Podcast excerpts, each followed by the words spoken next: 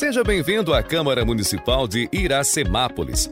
Você acompanha agora no Grande Expediente a palavra livre dos vereadores. Encerrada a matéria que cabia de liberação do plenário, do início ao grande expediente, convidando aos senhores vereadores para que para versar, versarem sobre assuntos de sua conveniência. Com a palavra agora, o vereador, vice-presidente dessa Casa de Lei, o Ricardo Mantes.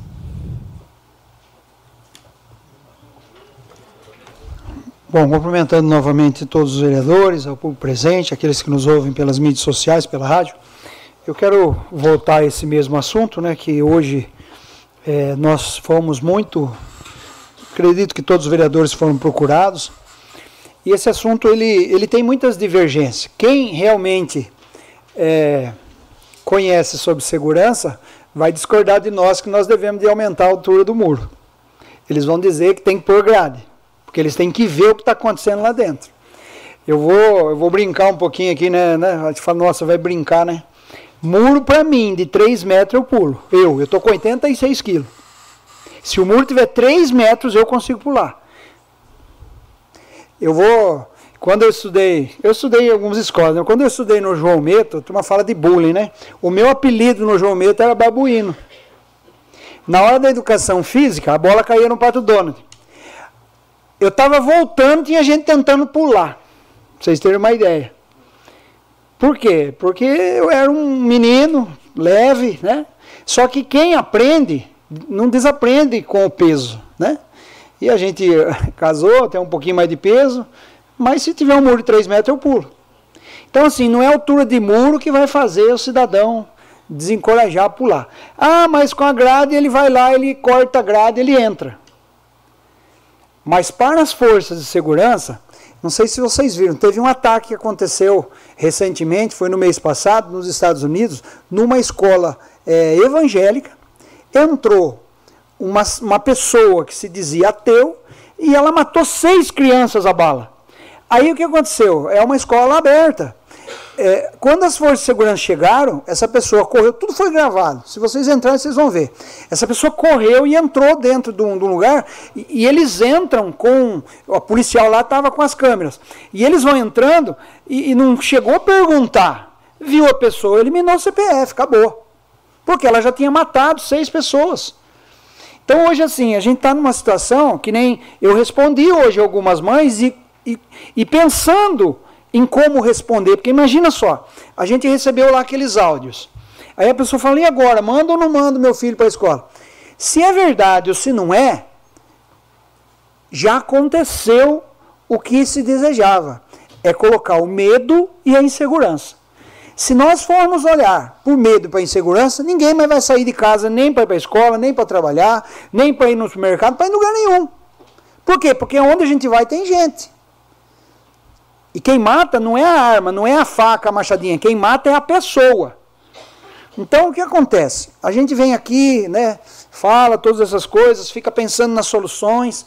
Então, eu volto a dizer, precisamos, né, eu propus, né, a gente vai desenrolar nessa semana os projetos de lei que estão na casa, e eu tinha colocado essa proposta do botão de pânico, aí o Ralph veio com a proposta também de colocar o, o equipamento para nós é, dificultarmos a entrada de alguns materiais. Só que assim, ó, é, no presídio, uma caneta BIC é, é, arma branca.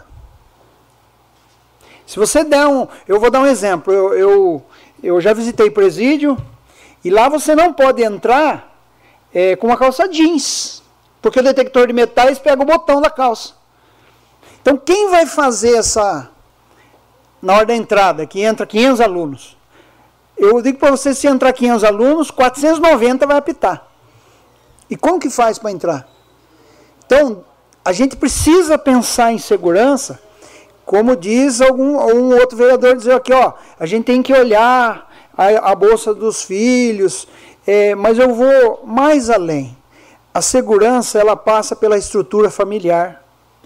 Se você for analisar as pessoas que cometem as situações, a estrutura familiar, às vezes, né? Minha esposa fala muito isso. Inclusive, sábado agora nós vamos ter um treinamento na igreja para que os adultos elas consigam identificar crianças com problemas, filhos com problemas, é, professores para indicar, é, é, conseguir identificar o aluno com problema.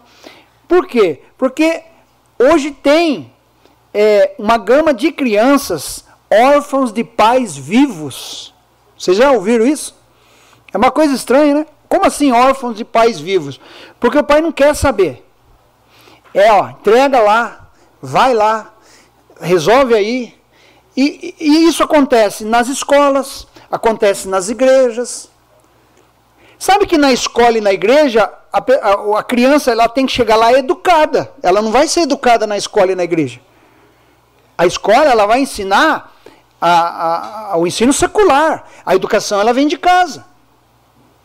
Então muitas vezes a gente fica é, criando e vai ter que ser criado, porque nem todos pensam assim, vai ter que ser criado uma forma de a gente ter mais segurança, né?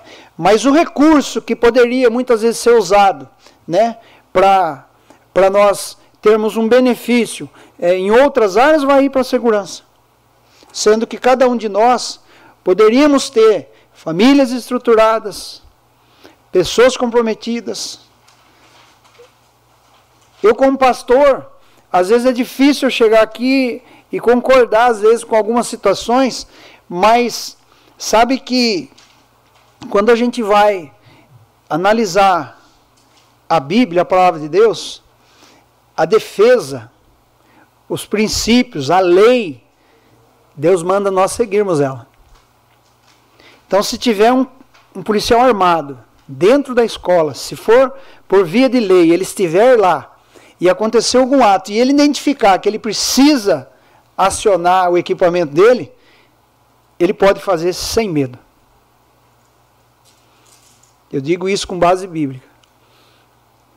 Vou dar um exemplo. Nós aqui, nós moradores de Iracemápolis, né, ninguém fez o exército. Nós estamos aqui, nós somos dispensados. Mas se você for convocado pelo exército brasileiro para pegar em armas, você tem que ir. Você tem que pegar em armas e você tem que defender, porque você não pode ir lá para morrer. Então isso, é, é você está amplamente respaldado, tanto na lei quanto na Bíblia. E ninguém quer isso, porque, imagina, né, nós queremos que as pessoas elas tenham consciência e elas cumpram o seu dever. Porque o dever ele está para todos nós. E nessa hora, por exemplo, a reunião do Consegue. Todos podem participar, trazer ideias. Não é porque nós estamos aqui eleitos, né? Eu acho que um colegiado, ele tira a melhor solução. E eu quero agradecer a prefeita que hoje esteve, né? Eu não sabia dessa reunião que ela, que ela fez, né, com os órgãos públicos e precisa mesmo fazer. E todos nós nesse momento, agradecer ao presidente do Consegue que trouxe a reunião para antes, agradecer já pela prontidão em, em, em fazer esse trâmite para que a reunião aconteça, porque nós precisamos se organizar. Né? Aconteceu lá em um lugar distante, mas pode acontecer aqui. Vou dar um exemplo. A, a, a, o nível de droga que corre hoje entre os jovens e adolescentes tem causado transtornos que eu tenho lido informações que isso que nós estamos vendo é só o começo. E você não tem controle. Imagina você é, agora nós estamos vendo aí o advento dos carros autônomos, né? Carro autônomo andando para a rua. E sabia que eles têm conectividade Bluetooth? E se alguém entrar lá e falar o carro? É, o cara usa o carro como uma arma. Ele pode conseguir fazer isso? Ele pode. Então, quando uma pessoa usa droga, droga, droga, ele fica como se fosse um carro autônomo, que ele não mais se controla e uma outra coisa controla ele. E aí ele entra nesses lugares e, e faz essas coisas, como a gente já viu aqui no Brasil, que não é de agora. Quem se lembra aí de um maluco que entrou num, num, num, shopping, entrou dentro do cinema e matou 11 pessoas aqui no Brasil, foi, não foi lá fora. Então, assim, a gente está sujeito. Então, nós precisamos, com todas as forças, as ideias, né, fazer um trabalho. Mas eu conclamo aqui aos pais se reúna na sua casa com seus filhos. Eu vi mães pedindo, né? O que, o que vocês vão fazer? né? Pessoas ligando, mandando mensagem, mandando áudio que estava correndo por aí. E eu naquela coisa falei assim, olha, eu não posso dizer não, você não leve seu filho à escola, porque aquilo pode ser verdade, pode ser mentira, a gente não sabe. Só que nós temos que enfrentar, porque se nós é, deixar que esse medo, esse, esse apavoramento, ele, ele, ele, ele venha, ele se torne maior do que as pessoas de bem, nós vamos perder essa guerra. Então nós temos que enfrentar, mas eu volto a dizer, os problemas eles não estão num círculo maior do que o de dentro da nossa casa. Se cada um de nós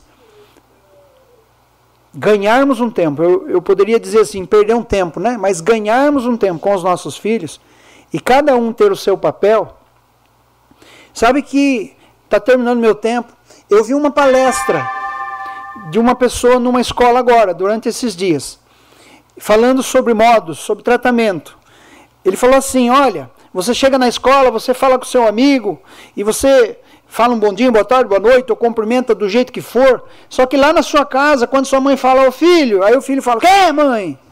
Né? Esse tipo de tratamento é o que está hoje acontecendo, né? Uma inversão de valores tão grande que se nós formos olhar para dentro da nossa casa, nós podemos resolver muitas coisas. Então que Deus nos abençoe e que as decisões saiam o quanto antes possíveis e que a gente possa né, dar pouco mais de segurança para os nossos munícipes, né, a nossa cidade, os nossos bairro, o nosso bairro aqui, né, e que todos tenham isso em mente. Cada um de nós fazendo um pouquinho, nós vamos vencer essa guerra. Com a palavra agora o vereador Vitor Michel.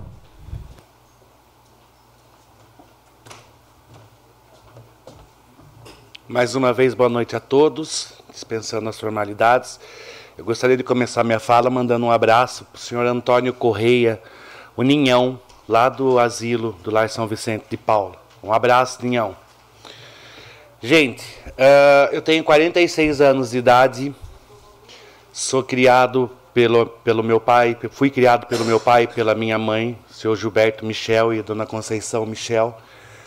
E eu acho que que o vereador William falou é a pura realidade. Como eu disse, eu tenho 46 anos de idade e ai de mim se erguer a voz para meus pais até hoje. Ai de mim. O respeito que eu tenho por eles é gigantesco.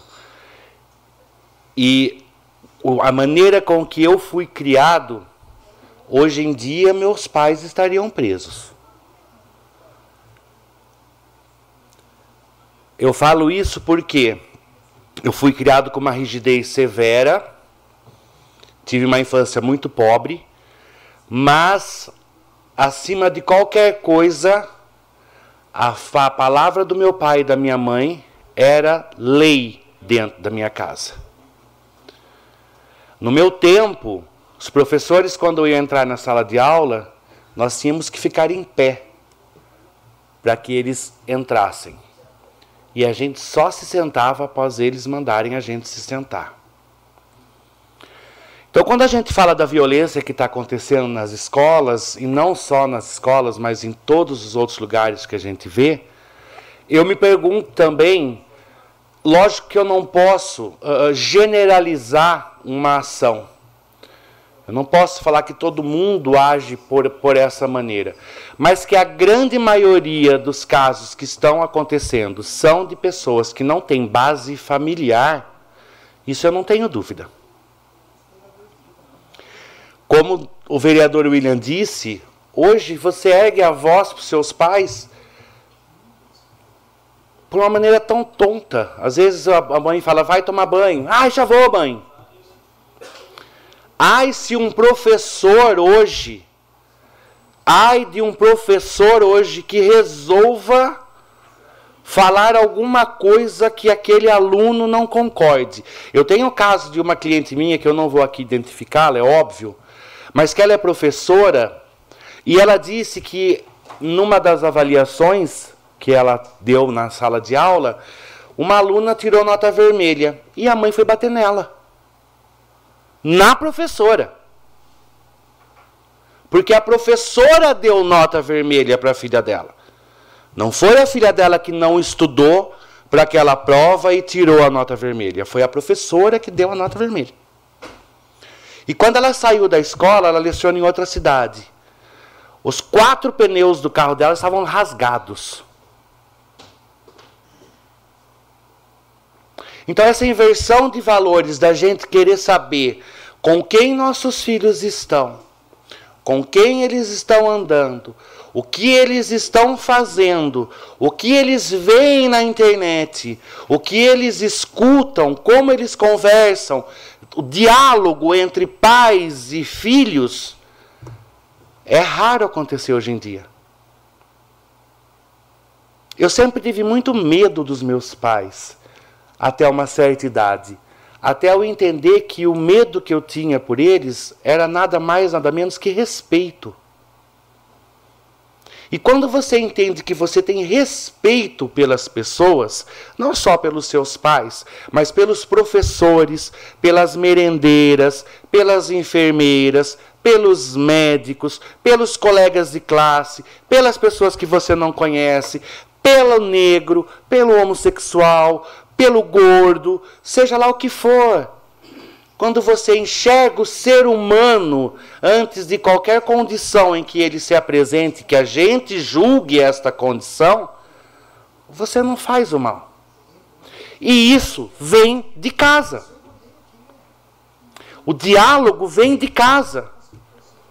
A criança não tem mentalidade para entender que o homossexualismo não pode conviver com uma outra criança, que o homossexual não pode conviver com uma outra criança, que o amigo negro não pode conviver com outra criança.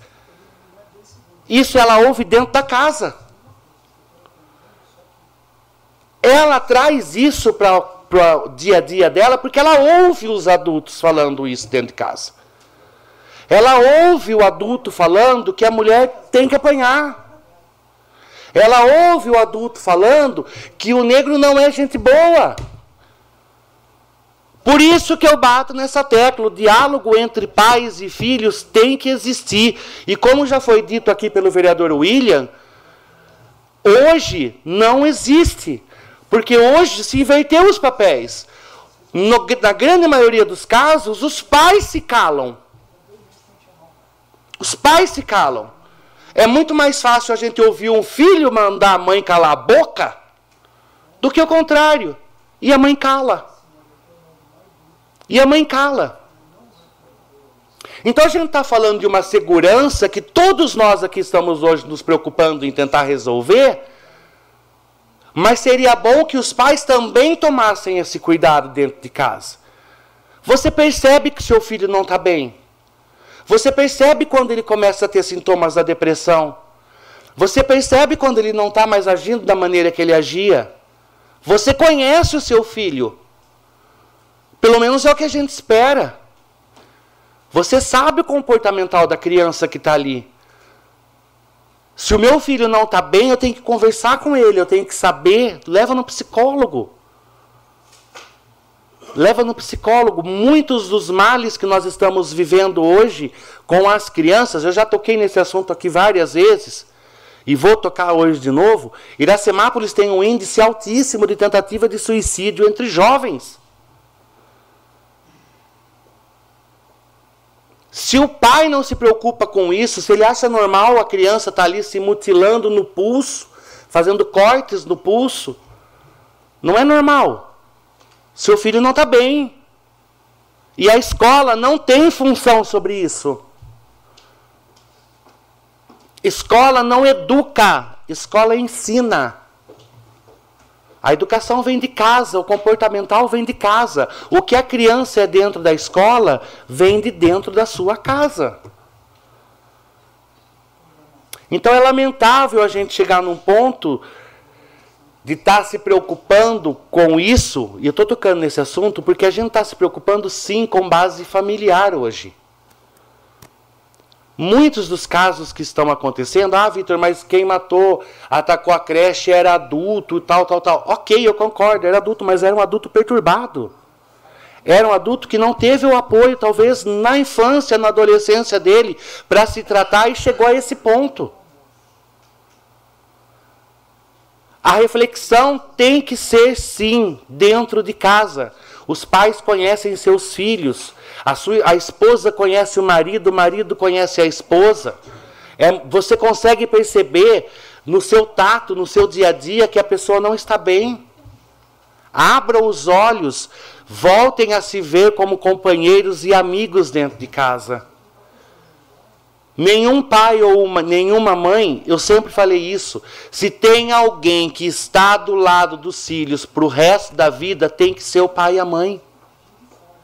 Nenhum pai, nenhuma mãe deve querer o mal dos seus filhos. É isso que a gente espera. Então, se você não quer o mal do seu filho, ajude-o. Marido, quando casa com a esposa, a gente espera que seja na alegria, na tristeza, na riqueza, na pobreza, na doença, na saúde. E vice-versa. Se ajudem, se olhem, se enxerguem, se ouçam. Pais, veem dentro das bolsas dos seus filhos o que tem lá dentro, o que eles levam, o que eles consomem. Hoje, na nossa mão, e sabe o que é pior? Na mão de crianças, crianças, nós temos hoje o bendito celular. E eu me pergunto muitas das vezes, porque é muito fácil também a gente falar assim, acontece, aconteceu isso, inclusive dentro da minha família. Uma criança da minha família, de 10 anos de idade, onde a mãe dessa criança não deixa ele ter o famoso TikTok. E numa conversa que a gente estava tendo, ele disse que o fulano do TikTok tinha feito uma live e ele. Oi? Como é que ele viu essa live do TikTok? Se no celular dele não pode ter o TikTok. Outra criança tinha e ele conseguiu ver. Então tem que ter essa conversa. Ela descobriu que ele tinha visto essa live por causa dessa conversa que a gente estava tendo.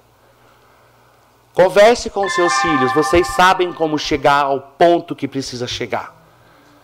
Temos sim que fazer muito pelas nossas, pelas nossas crianças e pela nossa segurança aqui no município. Mas temos que fazer poder executivo, poder legislativo, conselho tutelar e família. Porque sem a família, tudo que a gente fizer vai ser em vão. Muito obrigado, tenham todos uma boa semana e até a semana que vem. Com a palavra, o presidente dessa casa, Valdenito Gonçalves de Almeida. Boa noite, nobres pares, público aqui presente. Quero saudar duas pessoas que estão aqui hoje pela primeira vez, pelo menos no meu tempo de, de vereador, né? O CAF, CAF ou Cafu? Cafu, Cafu, e a Marinalva aqui. É, só dá o Cafu na pessoa de todos os homens, né? E, a, e todas as mulheres na pessoa aí da Marinalva, que está aqui presente hoje, prestigiando o nosso trabalho. Obrigado por vocês estão aqui prestigi prestigiando o trabalho de todos os vereadores. Muito bem-vindo a essa casa de lei. Venham sempre que puder. Quero começar a minha palavra de hoje, né? falando do assunto do momento, é, o assunto da massacres em escola. E hoje as coisas tomaram assim, estão tomando os caminhos é, que está em alguns lugares está uh, saindo do controle do poder público, do controle das autoridades no controle da, das pessoas de segurança. E tudo isso é, por causa da hoje da, da internet, causa dos celulares, hoje que hoje todos os celulares com a internet boa, você tem você tem todo tipo de informação que você procurar você tem. Isso é no meu ponto de vista. Você pode caminhar 50% para o lado ruim e 50% pro, do lado bom. Agora, infelizmente, o lado das coisas ruins, das coisas negativas, parece mais atraente do que as coisas boas. Porque as coisas boas requer sacrifício, requer ordem, requer obediência. E as coisas ruins não, você só, só precisa do instinto. Aí você está, não sei qual vereador que aqui hoje que já falou aqui de, de estar atrás de uma tela Aí eu vou, eu não gosto do fulano, vou falar o que eu sinto aqui, porque pessoalmente talvez a pessoa não tenha coragem, mas atrás de uma tela ele fala tudo o que ele pensa. E tem muito disso hoje, vereador Fábio. Hoje tem muito isso. É diferente de a gente encontrar pessoa e dizer, olha, fulano não é assim. E aí a gente vê no, no ponto que chega, não só na cidade de Iracemap, em toda a cidade da região, um comentário, um áudio, né? De WhatsApp. Quanta preocupação causou na, em várias famílias. E do jeito que está acontecendo as coisas, ninguém pode pagar para ver. Em algum ponto está acontecendo. Antes a gente escutava falar, aconteceu nos Estados Unidos. Hoje não. Está acontecendo no Brasil. Infelizmente, com a frequência aí praticamente mensal, duas, três mensal. Aqui perto. E aí pode ser amanhã, pode ser nossa, a nossa cidade, é isso que nós não quer. É isso que nós não queremos. Nenhum de nós. Mas para isso a gente tem que é, fazer o que nos, nos cabe aqui. Cobrar das autoridades de segurança do executivo, nós como legislativo, o que couber a nós, para nós estar fazendo. Todos, todos estão com essa preocupação. O executivo, o delegado, a polícia civil, a guarda municipal, a polícia militar. E aqui a, a, inicia, a iniciativa da prefeita Nelita, diante da gravidade, convidou todos os diretores de escolas, creche. A reunião foi hoje, é, na prefeitura municipal. Me convidou como presidente da Câmara para estar representando Brolinho, os 11 vereadores lá na reunião, porque, até porque tinha muita gente, não tinha espaço para todos os vereadores e algumas ideias foram conversadas. Algumas ideias foram traçadas. Não cabe a mim estar falando aqui. Porque assim, a ideia primeiro precisa acontecer, se põe ela em prática. O que eu posso fa falar, dizer, é que realmente alguma coisa está sendo feita. Que vai sair do papel para a gente fazer a prevenção nas nossas escolas. Hoje não a preocupação não é só a escola, que nem alguns vereadores já disse aqui, pronto socorro. Igrejas. Hoje todos os lugares estão vulneráveis, estão sujeitos a esse tipo de coisa. Porque é uma coisa que é programada em redes sociais, né? É...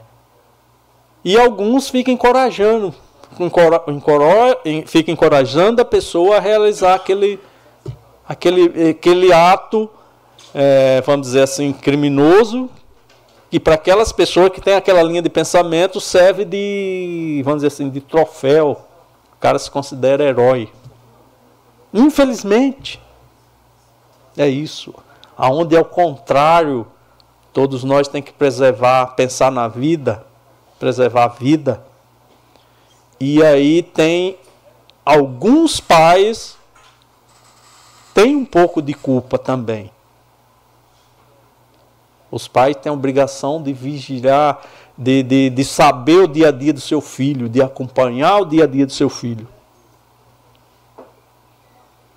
Então hoje você encontra muita criança de 10, 11, 12, 13 anos final de semana na rua, fora de hora, horários não permitidos, e a gente pensa, onde está o pai dessa criança? Eu sou pai, eu tenho uma filha, hoje está com 16 anos. Não é porque eu não podia, eu podia, mas só demos um celular para ela com 15 anos.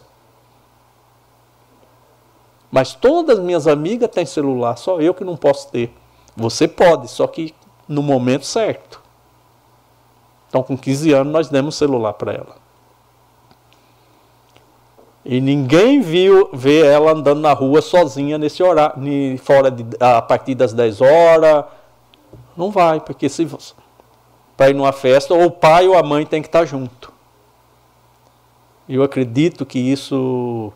Eu sei que tem pais aqui que também é desse jeito, né? E hoje, o pai, nós que é pais, tem que saber quem é as amizades dos nossos filhos. Hoje, o mundo de hoje, a gente tem que saber quem é o amigo dos nossos filhos. Senão, quando a gente perceber, a gente já perdeu o nosso filho para nós mesmos. E aí até eu posso falar uma coisa para vocês aqui, que hoje aqui, se, que nem o Vitor falou. Se fosse nos dias de hoje, meus pais eram presos. Que qualquer coisa errada era na cinta, tirava a cinta. Eu tomei várias surras, não tenho vergonha de dizer. Só que respeito meu pai falecido, tenho minha mãe viva Respeito minha mãe até hoje. Não tem idade. Todos nós aqui somos filhos, temos uma mãe, ou viva ou morta. Mas não tem idade para o filho gritar com a mãe. Mãe é mãe, ela tem que ser respeitada para o resto da vida. A mãe que dá a última palavra. Ô, Donito, permita, pode? Pois não, Ilha. Então, sabe que a gente vai pensar né, todas as situações de segurança, mas tem uma outra situação que a gente também está se esquecendo de falar aqui.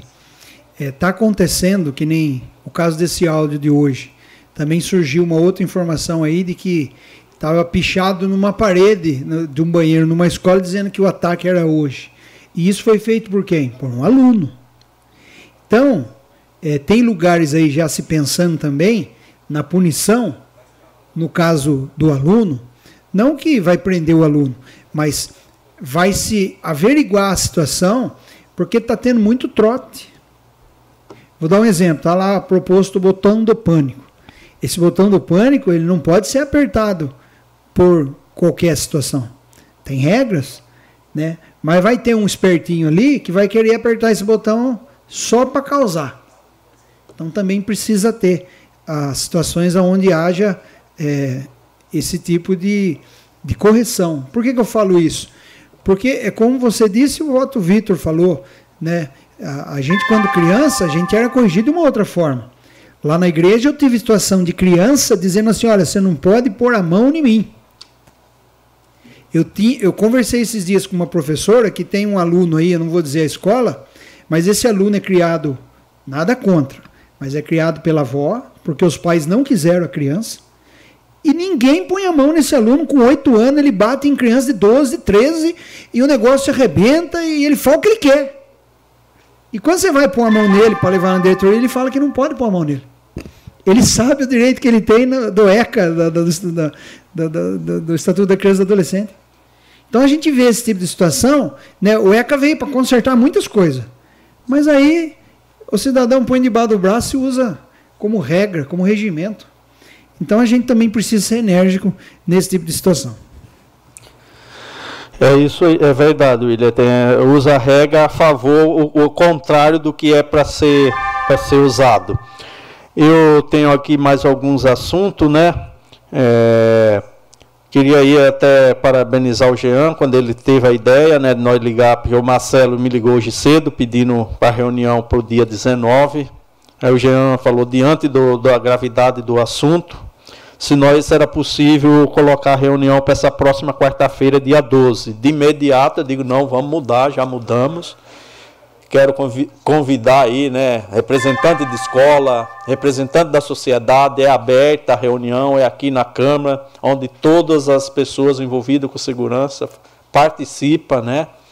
Traz a, traz a ideia, porque só assim junto a gente vai é, às vezes a pessoa traz uma ideia e a gente consegue melhorar essa ideia. dentro da lei.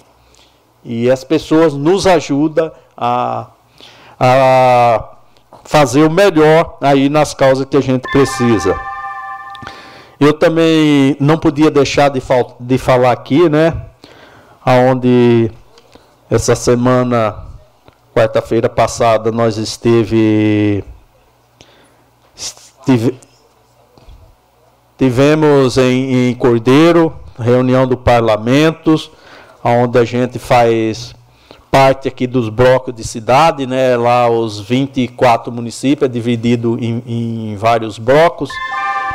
Iracemápolis, nós faz parte do bloco de Iracemápolis, Iracemápolis, Limeira, Cordeiro e Santa Gertrude, onde o presidente de Limeira, que é o presidente da Câmara, que pode concorrer às vagas, né, o Everton, não quis concorrer diante a, a, a vários compromissos e já tinha um, candidato, né? E, e eu concorri a primeiro vice-presidente na mesa.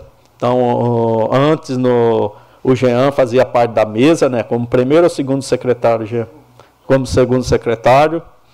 E hoje eu estou fazendo, vou fazer parte da mesa aí representando a Câmara Municipal de Iracemápolis como primeiro vice-presidente.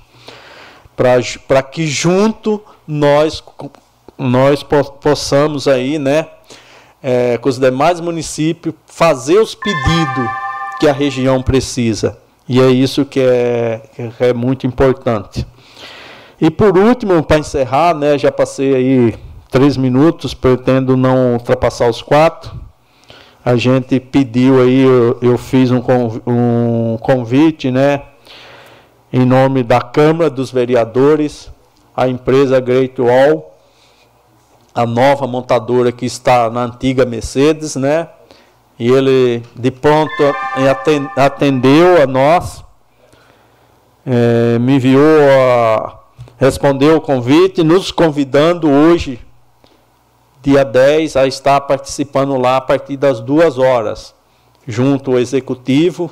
Tivemos essa honra, fomos recebidos lá, aonde foi apresentado os carros da, da Great Wall, o Raval 6, aonde eu tive a honra, né, por algum minuto, dirigir um carro daquele.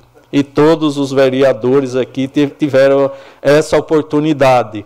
Então, só tem que parabenizar lá o, é o Tiago, né?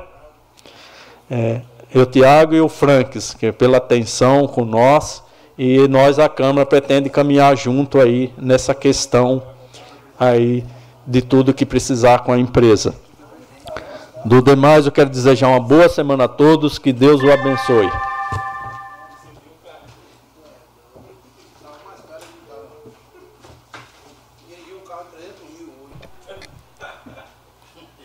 Com a palavra, o vereador Ralph Silva.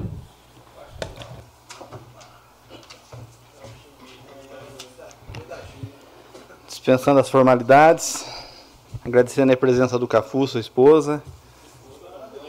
É, desculpa, é mãe? Rapaz, está enganando a idade, hein? Queria falar que é irmã. Parabéns, viu? Tamo junto. É, descontraindo, mas também a gente vive momentos tão tristes, né, gente? É, são essas, esses massacres que vêm acontecendo. De 2002 até hoje são 20, 20 mais um caso agora, né, no, no em Manaus, 21 casos, de 2002 até hoje.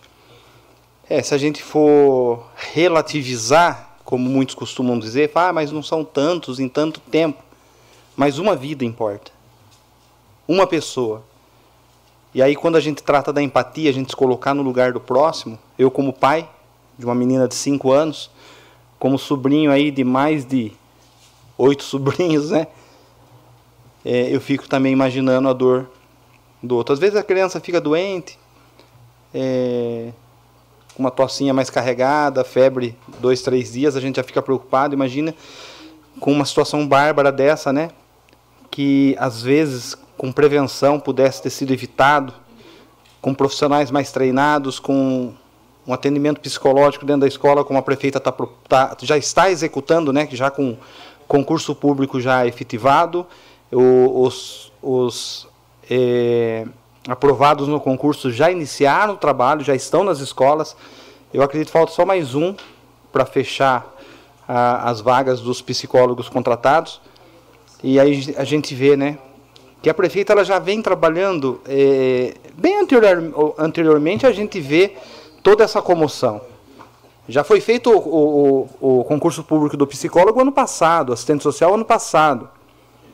Já estão assumindo os postos. É, já tem um processo de licitação aberto para contratação de segurança privada, tanto para as escolas como para o hospital, para as áreas de saúde, UBS. Então nós vemos aí sim a, a prefeita Nelito Chicão já dando um passo, né, já antecipando, sem mesmo imaginar o que viria a acontecer com toda essa comoção. É, como o William falou aqui, fica difícil a gente falar, né, leva seu filho para a escola, fique tranquilo, não vai acontecer nada. É, uma coisa é nós, né, assumirmos a posição de pai e falar, não, pode ir que não tem problema. É, principalmente a gente que é criado dentro do Evangelho, a gente sabe que se o Senhor não guardar a cidade, em vão vigia a sentinela. Se o Senhor não guardar a cidade, de nada vale polícia, guarda, força de segurança nenhuma.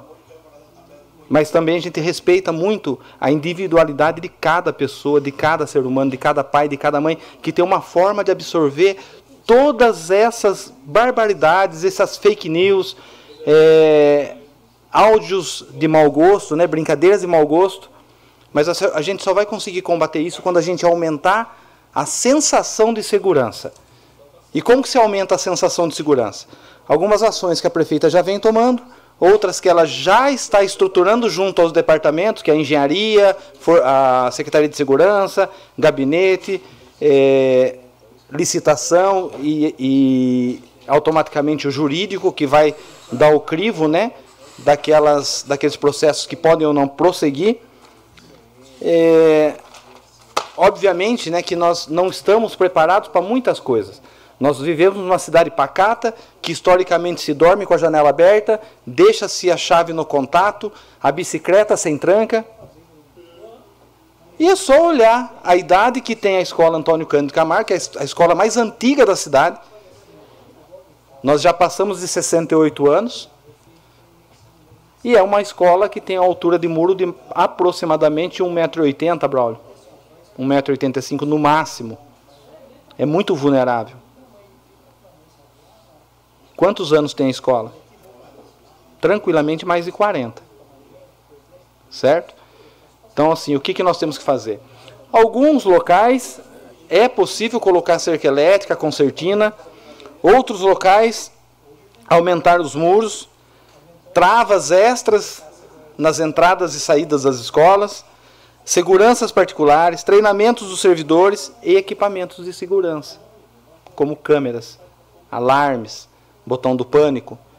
E isso que eu alenquei aqui, a prefeita Anelita já vem fazendo. Alguns já em estágio avançado, já com cotação, com termo de referência, que é o caso da segurança nas escolas, câmera, a câmeras na escola já existe também o projeto, é, onde se precisa, os pontos estratégicos.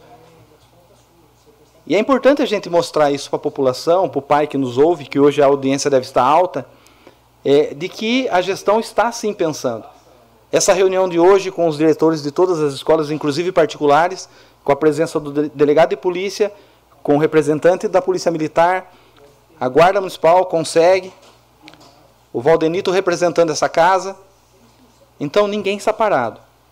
Da nossa parte, enquanto pai, nós precisamos observar os filhos.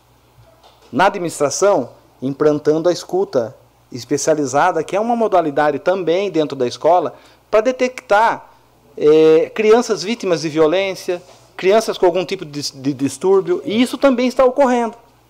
Isso também está em fase muito avançada, inclusive por determinação do Ministério Público exigindo-se que houvesse uma escuta especializada no município. Então, é, nós precisamos estar sensíveis, acompanhar o crescimento do nosso filho, não terceirizar a educação do nosso filho por nada. Em casa, a gente apresenta os princípios, os valores, e na escola ele adquire o conhecimento. Então tem que entender o papel de cada um. Se cada um fizer a sua parte, unindo forças, a gente vai não só proteger nossas crianças, mas vamos construir uma sociedade muito mais justa, muito mais correta e muito mais boa de se viver. Onde o respeito impere, o amor ao próximo. E aí não tem como dar errado. Lógico, é uma sociedade dos sonhos. Mas a gente consegue começar dentro de casa, dentro dos nossos muros. E entregar para o professor. Uma, uma criança que fala: Com licença, professor. Bom dia, professor. Boa tarde, me desculpa. Posso ir ao banheiro? São coisas tão básicas, tão simples. E quando sai de casa, sai pronto. Não precisa o professor ensinar nada daquilo para eles.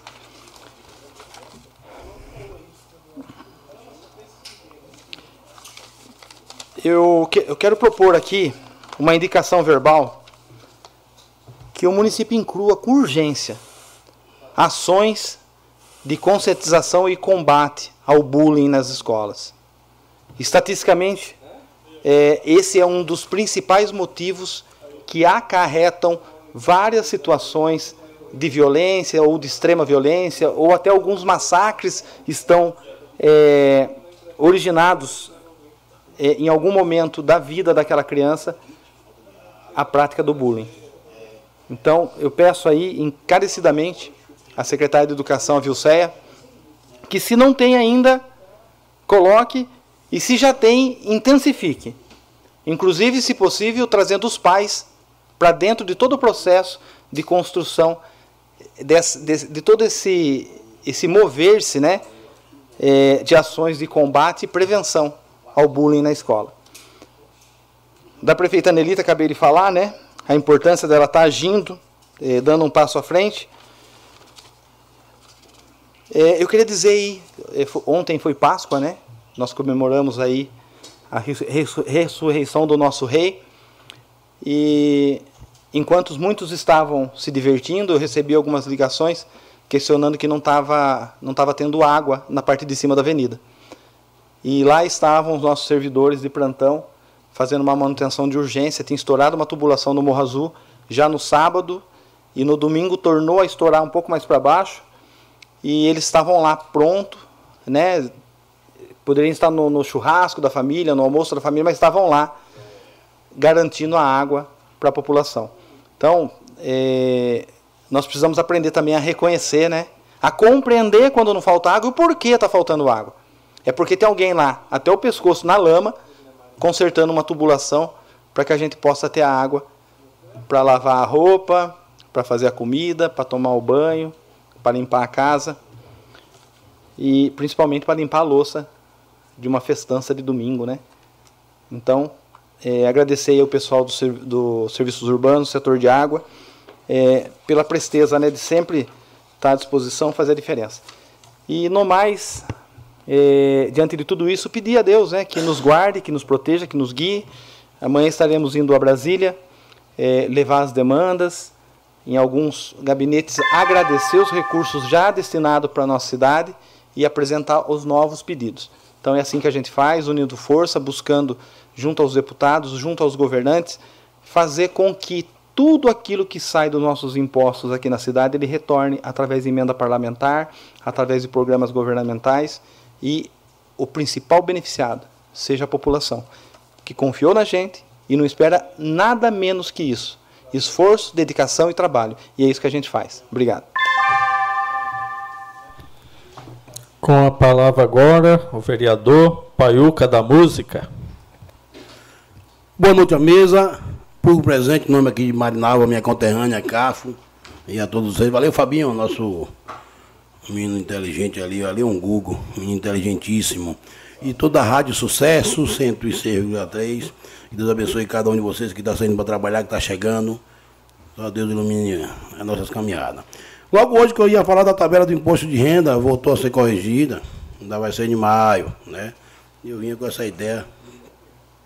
Mas como ideia hoje é segurança, nossa segurança, fiquei muito feliz por, no meu ex-presidente ali, Jean Ferreira, Carlos Ferreira, tá mandando uma, moção de apelo aí pro nosso governador. Então tenho certeza que ele vai nos fortalecer com mais uma viatura. Emprestado só um, só para baixar a poeira aí, mais uma três ou quatro viaturas paisando nas nossas escolas, em especial a do Cídia, porque os pais entram até na quadra, até receber os alunos no portão vai ser muito difícil, mas é, todo mundo vai se conscientizar e os professores vão fazer um, um gesto de receber os alunos no portão. E em breve eles colocar um som mecânico. Chegou tipo minha filha, Maria Eduarda, presente. Né? Então, receber nossos alunos assim, por chamada, assim, lá na chamada, logo na entrada, para Não dá nesse nível desse pânico todo, não, mas vamos, vamos, vamos remediar, vamos, vamos nos preparar, né? já que chegou esse nível, vamos nos preparar já tem a, a vossa segurança aqui da, da GW, como é? Já, GCM, fortemente capacitada com carro, já tem a, a, a muralha digital. Então a escola colocar aquela muralha digital dentro da escola também, a muralha não, é, as câmaras, né? Para que aqueles infelizes não venham vender droga ao redor, é, os mente poluída, já, já inibir ele ali para que ele não, não tenha intenção de, de, de ter maldade com a filha de ninguém, nem vender porcaria na, na redor lá não é entregando não, mas quando a gente pede segurança nas escolas, alguma coisa está acontecendo. Então, e uma coisa eu já peço logo a outra. O, é o setor de transporte de trânsito aqui, pintar o sol lá, pintar a faixa elevada, já que não pode colocar semáforo, a gente já fazer logo tudo, que é para deixar tudo bonitinho, entendeu? Então tenha certeza que nosso, nosso governador vai nos fortalecer com, a, com, a, com as viaturas adequadas. É, não, é em toda a cidade, não. É só Iracemaba, né? É que o áudio vazou aqui, então o povo está desesperado.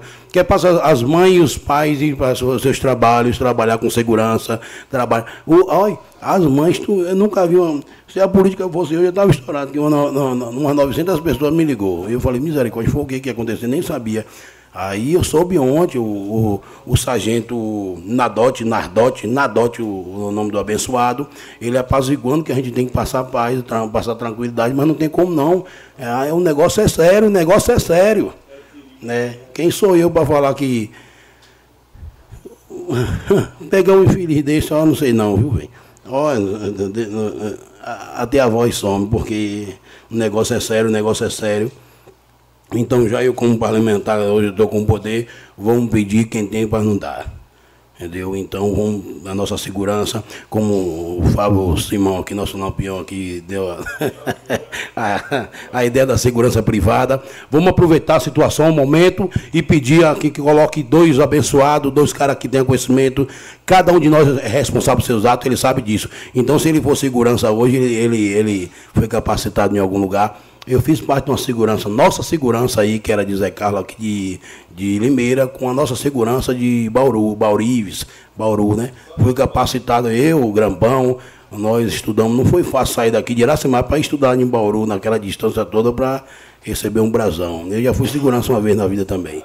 É, então, não é, não é fácil chegar a esse nível, não. Só que com tanto tempo, 17 anos, tem o quê? Tem uns 10 anos que eu fiz isso aí perdeu o porte de arma. Hoje tem que fazer novo psicotécnico, psicológico, para ver se ainda está legal, que eu sou músico hoje. Esse mundão ensina tanta coisa a gente que a gente não sabe nem por onde começar. Não pedi meu porte, e nem quero também. Agora só pedir, aproveitando a situação, pedir nossos diretores aí da escola que aproveitem a situação, o momento, já bote uma câmera para que, que, o menino saiu da sala, não sei que vai no banheiro, ele já, já, já, já venha a ser rastreado ele mesmo ali dentro que é uma, uma, situação, aconteceu uns três meses aí que escreveu no, no quadro lá uma sigla que deu a maior lambança. Então, vamos aproveitar essa situação e vamos precaver, ter certeza que toda a vereança aí já assinou no, no, no, no ofício aqui, no projeto, e nosso governador vai nos ajudar, né? E já, já nos ajuda mandando umas três ou quatro viaturas, até mais. Né? O sargento Nardote aí, ele, ele pazigou, passou a paz nos nossos corações, que é um homem bom, é um bom. Ontem o vereador Fábio Simão falou lá no grupo lá da, da Consegue, e aí imediatamente ele escreveu o texto lá com as 200 linhas. Um homem diferenciado. E lembrando que a reunião do Consegue, você, você, você, você pode vir aqui na Câmara, acho que a Câmara cabe, a Câmara cabe. E vamos aproveitar a situação, o momento. Tem aqui com todos, todos os competentes, prefeito, é, é, delegado, vereadores, aquele que pode vir no momento, é, conselho tutelar, é, é, todos os competentes que podem nos ajudar. Aqui está todos aqui para escutar a população e o momento é esse. Aqui na Câmara Municipal de Iracemápolis, é, era dia 19 e com a, com a presença do, do, do é, Jean, com o presidente dessa casa, eles né, pediu para acelerar, então colocou para quarta-feira agora, dia 12. Valeu, Dilson, valeu, Edilson, valeu, abençoada Dona Rosa, aquele abraço. É, só tenho a agradecer a Deus. É, hoje eu fui, fiquei famoso um minuto. Oh, meu Deus, a fama do povo é pouca. Entrei no carro da Gretchen Motores, na GWM, pilotei aquela máquina que, que Eu dei uma acelerada no carro que até me achar para sair da boca. Misericórdia. Muito feliz, né? Quero a Deus um dia eu seja ser merecedor de ter uma máquina daquela, um carro. Aqui eu dei uma acelerada que eu achar pro voo longe. Misericórdia. É de verdade. Hoje eu realizei um sonho, um grande sonho. Um, um, mais um sonho realizado. Porque da vez que teve a inauguração, eu fui com um abençoado dentro do carro, que ele estava contemplado com a tal do Covid dele, e, e eu não pude entrar. Ô, oh, baiano azarado, viu, meu irmão? Oh, meu Deus do céu. Você que ora por mim, não, não, não, não passa vontade, não. Pode me ajudar orando aí, botando meu nome nessas orações, que esse sujeito aqui, eh, no dia que descansa, carrega pedra. Então. Eu, no dia que cheguei na portaria, que enviou aquela marreta no, no nariz do, do, do, do, contemplado, e ele deu positivo, e aí eu falei, e eu? E cara, você também tá, que você tá junto? Aí voltou a remessa toda, meu Deus. Oh, meu Deus do céu. Eu paguei pelo o milho que a porca comeu, meu Deus do céu. E aí hoje fui contemplado, eu nem acreditei. Fui cheio de paletó, cheio, aí o cara deu uma palestra lá. Opa, eu pergunto. Sim, senhor, senhor, fica à vontade. Não, eu queria parabenizar Vossa Excelência pela preocupação né, com os alunos e com as escolas, convidando o povo para vir também na reunião do Consegue. Mas hoje à tarde eu falei com o Carlos César, que é deputado nosso lá na Assembleia, e eu falei, Carlos César, o que está acontecendo de concreto aí na Assembleia com relação às ações que a gente vai precisar que aconteça nas escolas estaduais? Aí ele me passou que o líder do governo do, do Tarciso, não dos deputados, do Tarciso, que é o, o deputado Guto Zacarias, que é do União Brasil, ele entrou com um projeto na Câmara do, dos Deputados aqui do Estado para que seja aprovada, né? E se essa lei sendo aprovada, o guarda, aliás, a Polícia Militar vai poder estar dentro das escolas. Isso é muito importante. Por quê? Porque hoje aqui no nosso município nós estamos preocupados com todas as escolas. Só que a escola estadual, quem pode determinar o que vai ser feito ou não é o governador do estado. Teve gente que falou assim: ah, mas nós não temos merendeira aqui é, que é do município, que é e é funcionário do, do nosso município, do, do, da prefeitura e trabalha na escola do estado? Sim, tem. Mas o, o, policial nós não podemos pôr lá. Então tem que vir do governo do estado. Aí eu questionei ele, falei, mas isso vai é efetivo, vai acontecer? E ele diz assim, olha, da mesma forma que vocês estão preocupados aí, nós estamos preocupados aqui. Então, graças a Deus por isso, o pessoal está trabalhando. E aqui, né, já enfatizei isso, quero enfatizar de novo. A prefeita se antecipou, fez essa reunião, quero parabenizar agora à tarde. Aí na quarta vai ter a reunião do Consegue. Então a gente precisava e somando essas ações e na segunda-feira trazer é, aquilo que já está se movimentando, inclusive com os projetos que estão rodando aqui na Câmara Municipal para que a gente aprove.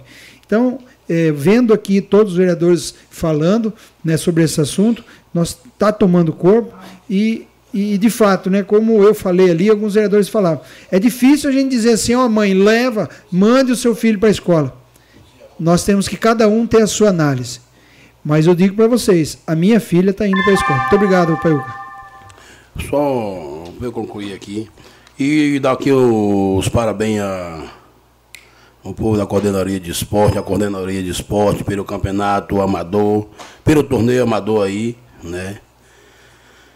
Eu já ia falando sobre o nome que colocou, mas está tá de parabéns. Vida que segue.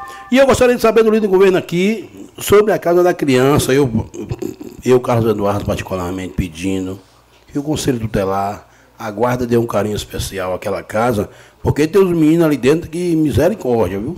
A moça que, que trata lá, ela tem um coração bom, ela tem, ela é uma benção, é, acho que é Dona Roberta. E aí ela está me falando sobre um aluguel, aluguel social.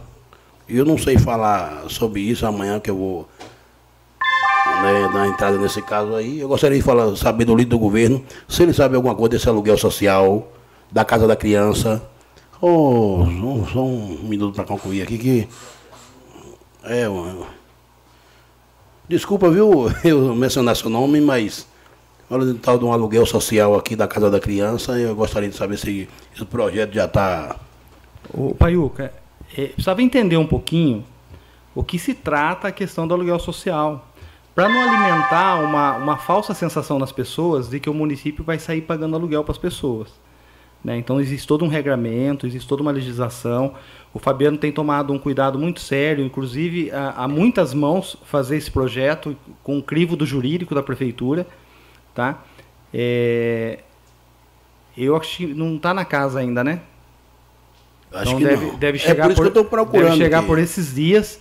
Eu acredito que já de, ele estava fazendo, ele tem que fazer uma, um preço médio, uma cotação de mercado na cidade para entender qual é o valor médio do aluguel, para poder traçar qual, qual, qual vai ser colocado o valor na lei. Tá bom? É, valeu, valeu. A moça me procurou, eu falei, moça, não estou sabendo desse projeto não. Por mim não passou não. Isso eu vou que se eu ver que vai salvar a vida, com certeza tenho meu voto. Se não, mais um aluguel, misericórdia. Tantas casas alugadas aí. Eu tenho certeza que esse projeto vai ser. Permite a parte? Hum. O aluguel social é, da casa lá das crianças, o que acontece? Existe uma entidade que ela, ela quando uma criança é tirada da família, do, do, do convívio familiar, ela Foi isso que eu procurei o senhor. Como se fosse, como se fosse um orfanato, tá? E aí, dentro de todo esse escopo, essa entidade que toca casalar, ela tem que fazer um trabalho de inserção no, no mercado de trabalho, de profissionalização. Só que chega uma hora, ela chega numa idade, ela tem que sair da casalar, porque ela não pode mais ficar lá pela lei. E aí que o município entra com um auxílio, aluguel por um período, até essa pessoa se estabelecer e ter toda a sua vida em ordem, e aí corta seu aluguel. Então, assim, é tudo dentro da legislação, atendendo okay, aí os requisitos okay. do Ministério Público, e é um TAC, né, que foi assinado no passado, para que a, essas crianças em vulnerabilidade, fora da, do convívio da, da família, eh, não ficasse sem o alento e sem uma condução correta para o seu futuro. E já, só para concluir, é, pedir mais a união, o povo aqui do PROCON, do, do, da Guarda Municipal, Conselho Tutelar, nossa segurança, todo mundo aí se unir aí, que o momento é esse. Vamos unir todo mundo aí, até a vigilância sanitária nesse meio também. Vamos para cima, porque logo quando consegue. Vereador é, você falou aí PROCON, né? Consegue, né? Não, é, consegue é o nome da sigla que une todos. Isso. Mas aí, na, nas primeiras reuniões que fizemos lá naquele, naquele sindicato lá, tinha essa classe para unir PROCON, é, Vigilância Sanitária, sim, é os três, os três para formar um, um, um, membro forte. Conselho, Conselho Tutelar, PROCON e, e, a Defesa Sanitária, não sei o que lá. Né? Eles também tinham, tinham poder, que era logo na, na, na epidemia aí, para ir no local, para tentar não vender para de menor. Então agora é a hora de unir todo mundo novamente. Vamos, é a segurança, é a segurança em primeiro lugar não, já passou a epidemia mesmo, então, ah, que volte beber o, o suco das crianças, mas estamos falando aqui de segurança. Então vamos unir todo mundo aí, a nossa guarda, o Conselho Tutelar e essa Casa da Criança, que o Conselho Tutelar deu um carinho especial. Deu um carinho especial, porque os meninos lá, é, é, é, a moça que toma conta, ela, misericórdia, os meninos têm uma, uma, uma energia que só Deus. Então eu, como parlamentar, estou aqui pedindo um carinho especial, que a guarda dê um carinho especial àquele povo, que os meninos é desenrolado, os meninos é desenrolado mesmo. Os meninos é energia 100%. Valeu, boa noite. Deus abençoe cada um de vocês. Com a palavra agora o vereador Jean Ferreira.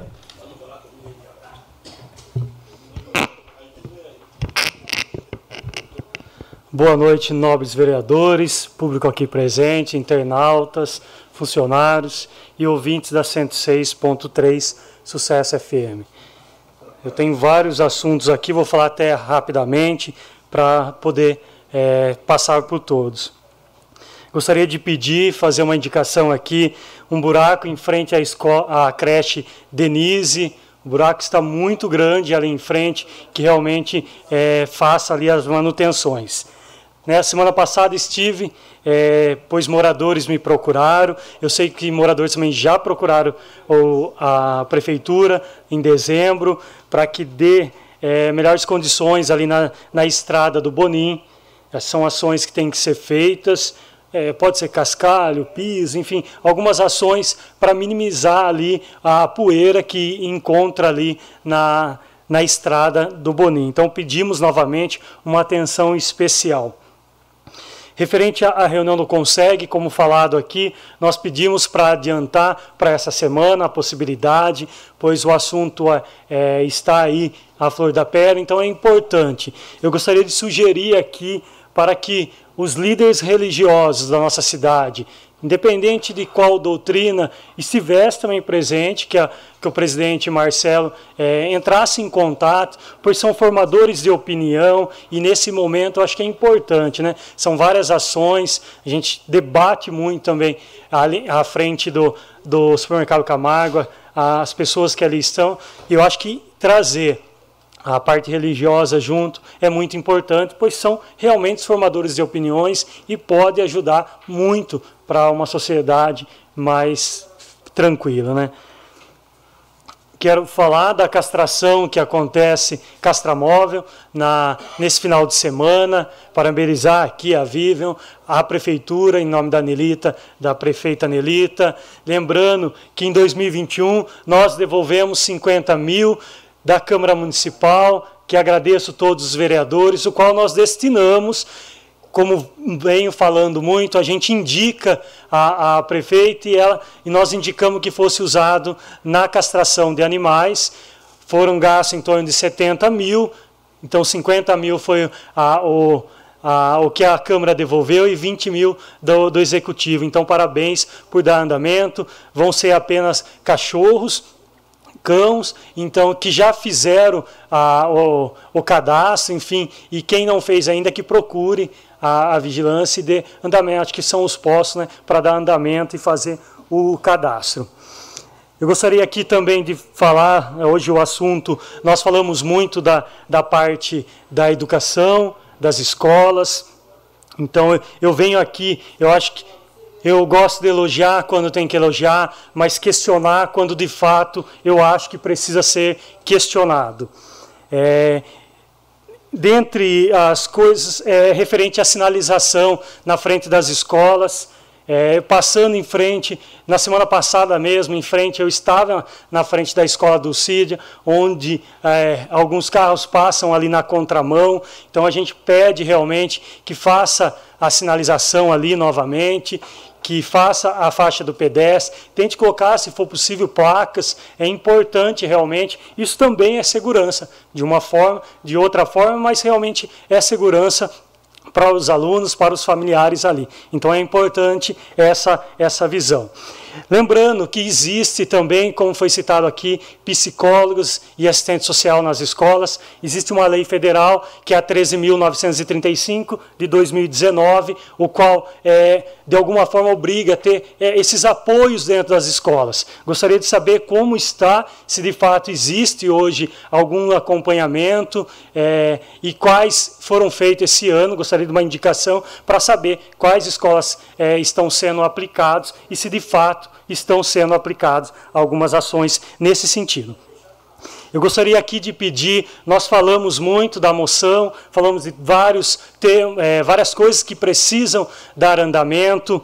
Eu, eu imploro aqui e peço realmente um pouco de agilidade nesses assuntos. Eu gostaria aqui de citar, é, hoje, é, acho que faz dois meses e meio mais ou menos de aula, o qual ainda o uniforme que foi anunciado não chegou, o material escolar que não chegou até agora aos nossos alunos. A gente sabe hoje frequentando os mercados, a gente sabe o quanto está complicado e os pais têm que tirar realmente para gastar com, com os materiais escolares. Então, realmente eu vejo que falta planejamento em algumas ações. Esses planejamentos deveriam ter acontecido em novembro e dezembro do ano passado, para quando come, começasse o ano letivo, tivesse todo o material, uniforme já meio pronto para os alunos. Se, se, a gente analisar aí, tem alunos que vão receber, que está na quinta série, que vão usar por seis meses só o uniforme. Então a gente pede um pouco de planejamento, organização nesses, nesses acontecimentos e, e, que não seja dessa forma realmente a segurança que a gente tanto necessita nesse momento. Eu não ia citar, mas eu também preciso falar. É, eu recebi de muitos pais, o qual eu fiquei muito decepcionado do tamanho do ovo de Páscoa. Eu sei que não é obrigação do poder da prefeitura dar é, esse ovo de Páscoa para os alunos, mas eu recebi muitos pais que não têm condições de dar um ovo melhor e espera muito de, é, da, dessa, dessa doação, no caso, desse mimo que a prefeitura dá. E desculpa, o ovo era muito pequeno, gente. A gente vive um superávit na prefeitura, é a pasta que mais tem dinheiro à educação, e você gastar apenas um ovo, é quase um ovo de galinha, na verdade, o tamanho tão pequeno. Em toda a região eu analisei, é no mínimo 90, 90 gramas aí o ovo. A gente pede realmente que planeje. Eu acho que poderia negociar junto com, a, com as fábricas. A gente tem a Nestlé em Araras e que dê realmente é, esse, essa atenção às nossas famílias, às nossas crianças. Eu vi que várias Vários, vários professores colocaram junto bis, colocaram outros tipos de, de chocolate para dar mais, mais graça, vou falar assim, para os nossos alunos. Então eu peço um pouco de atenção, um pouco de carinho realmente às nossas crianças e que eu volto a falar que as ações da segurança não fiquem como material escolar, o uniforme que Dois meses já se passaram e ainda a gente não vê realmente chegar a quem realmente merece. Então peço um pouco de atenção, seriedade. Como falamos, puxamos a reunião do Consegue para essa semana, pois o debate é importante. Nós realmente vivemos um mundo caótico e nós precisamos de, toda, de todas as autoridades, toda a população, mas em especial com o executivo, planeje, planeje para que em junho, julho e até dezembro aconteçam algumas ações necessárias, que são ações de, de longo prazo, mas que devem acontecer em todas as escolas. Claro que as creches também têm que ter essa atenção. Quando a gente fala não pode guarda na, nas escolas estaduais, mas externamente a gente pode dar um apoio também. A gente sabe aí que o concurso da guarda está já na reta final, já foi pedido os documentos, depois ainda passa por uma escola aí que de, demora um pouquinho mais, então talvez a terceirização dessa segurança para a parte pública é importantíssimo. Volto a falar, prefiro pecar por excesso do que ficar, de que eu me omitir nesse momento tão importante que as nossas crianças, as nossas famílias precisam. Muitos pais profissionais ligam e perguntam: devo mandar? Eu acho que é tão difícil para nós, é, vereadores, falar o que cada pai deve fazer. Eu acho que deixo a cada um. O que nós não podemos e não vamos fazer é ficar quietos nesse momento de tão, que precisa de tanta atenção. Então, novamente, a gente pede agilidade em todos os processos de segurança nas escolas de nossa cidade. Uma boa noite a todos. Me coloco à disposição através das minhas redes sociais e o que for necessário, o que for cabível. Amanhã estarei em São Paulo e pode ter certeza, um dos assuntos principais que eu vou debater com a deputada Ana Carolina será a segurança da, das nossas escolas. Uma boa noite a todos. Com a palavra agora o vereador Fábio Simão.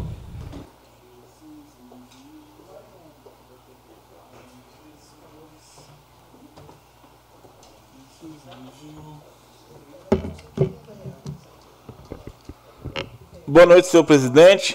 Agora cumprimentando primeiramente o público aqui presente, né? Pedro Gato, nosso amigo ali que não me recordo o nome agora, o André Martinati, a Tetel, a nossa amiga Marinalva, o Cafo, seu filho, meu amigo também, de longas datas, né, Cafo? Cumprimentar todos os vereadores, cumprimentar o presidente, o pessoal da, da mesa diretora, cumprimentar o público de casa. Seu presidente, para iniciar, já gostaria de formalizar aqui a, a indicação que eu fiz e toda a Câmara de Vereadores se disponibilizou a assinar junto comigo, então vai ser uma indicação de todos porém iniciativa da minha pessoa, indico ao Poder Executivo, gostaria que a Secretaria formalizasse, que contrate uma empresa de segurança privada de segurança, de vigilância, para as escolas do município.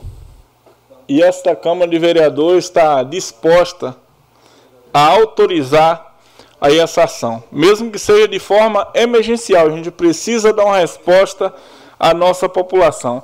Gostaria de dar uma rápida pincelada no, na, no castramóvel né, da Vigilância Sanitária. Eu tenho uma excelente relação, Braulio, com a Vívia da Vigilância Sanitária.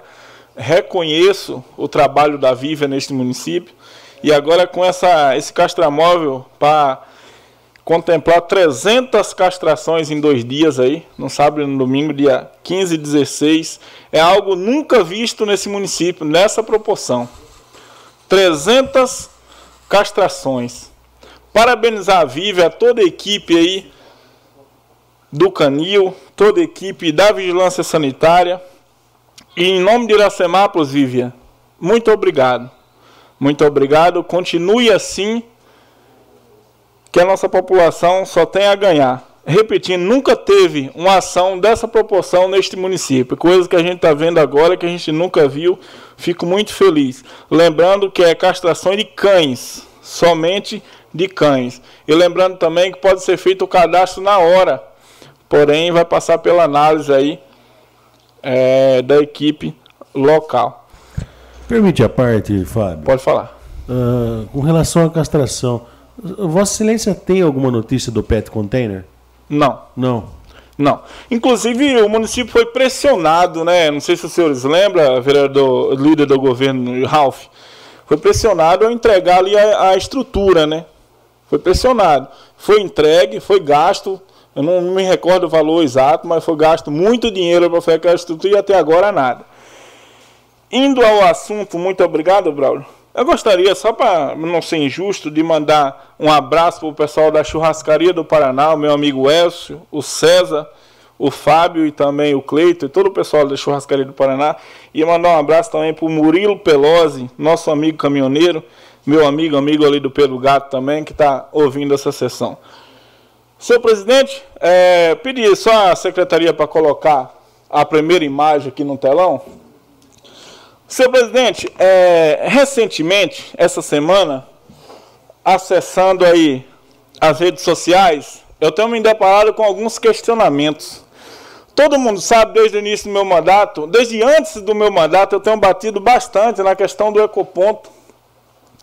E tem umas coisas que acontecem, sempre aconteceu naquele ecoponto, muito complicado. Eu bati em cima de uma empresa lá, que tinha um contrato que era de terceirização do local e o município fazia o serviço da empresa. E graças a Deus aquele contrato caiu. Mas antes daquele contrato cair, foi tirado muito e muito e muito dinheiro do cofre da prefeitura. Para o bolso de quem ia, só Deus sabe. E a gente vem cobrando, cobrando, cobrando. Quando iniciou esse governo, em um passe de mágica, alguém foi lá e tacou fogo no Ecoponto, que a gente ia iniciar um projeto ali. Esse alguém falou que alguém pagou para ele tacar fogo lá. E eu estou vendo, delegado pegou o cara, pressionou, a justiça condenou o cara que queimou, e quem pagou, eu estou vendo poucos esforços para descobrir quem pagou esse cidadão. Coloca na segunda imagem, por gentileza, Fabinho. Isso é uma matéria do jornal Diário de Justiça de Limeira. Rafael Sereno, o jornalista, o escritor. Justiça de Limeira condena homem que foi pago. Justiça de Limeira condena homem que foi pago para incendiar o ecoponto de Iracemápolis. Quem é o Nero? Quem pagou? Coloca na segunda, na terceira imagem, por gentileza. Em juízo, o acusado permaneceu em silêncio. Os guardas municipais confirmam os depoimentos dados à Polícia Civil. Ou seja, esse depoimento foi dado à Polícia Civil. Um deles diz que o réu narrou quem pagou para tirar fogo seria alguém da oposição ao governo municipal. Eu vejo questionamentos, pessoas me questionando na rua, perguntando para mim quem foi o vereador que pagou. Mas peraí, será que vocês estão escutando ou sou eu que estou escutando isso? Será que tem criminoso aqui dentro? É uma pergunta, tá? Não é afirmação, não. Será que tem criminoso aqui dentro? Será que a gente está compactuando com criminoso? Será que tem 11 vereadores aqui em silêncio, compactuando com isso aí? Quem que pagou para esse cidadão atear fogo no ecoponto? Eu recebi, senhor Ralph, no meu WhatsApp, áudio desse cidadão. Entreguei ao promotor de justiça, doutor Renato Fanin. Recebi no meu WhatsApp dele. Tenho aqui, ó. Meu celular está à disposição da justiça, da população de Iracemápolis, de qualquer vereador que queira, queira ver, eu mostro. Ele falando o nome do vereador que pagou e falando o nome de outro vereador que foi na casa dele coagir ele para não falar quem foi. Se esse cara estiver mentindo, que ele se responsabilize pelo que ele falou também. Eu não compartilhei essa informação porque é uma informação complicada para sair compartilhando. Eu não sou criminoso. Muito pelo contrário, estou aqui para combater o crime. Então, doutor Renato Fanin, tenho escutado muito bem do senhor. Uma referência muito boa. Conversei com uma amiga essa semana que falou muito bem do senhor. Eu acredito que o senhor tem essa competência toda. Entreguei no seu gabinete esses áudios. Que seja aberto um novo inquérito. Quem, quem queimou foi condenado, é, André Martinati. Mas quem pagou precisa ser condenado também. E se tem um vereador aqui nessa casa, vereador nesta casa, que pagou, se tem outro vereador que foi lá coagir, os dois têm que ser condenados. E aos vereadores, aos nobres edis, incluído eu, vamos abrir um processo de CPI? Vamos abrir a CPI? Quem é o vereador que vota? Quem levanta a mão, cita o nome.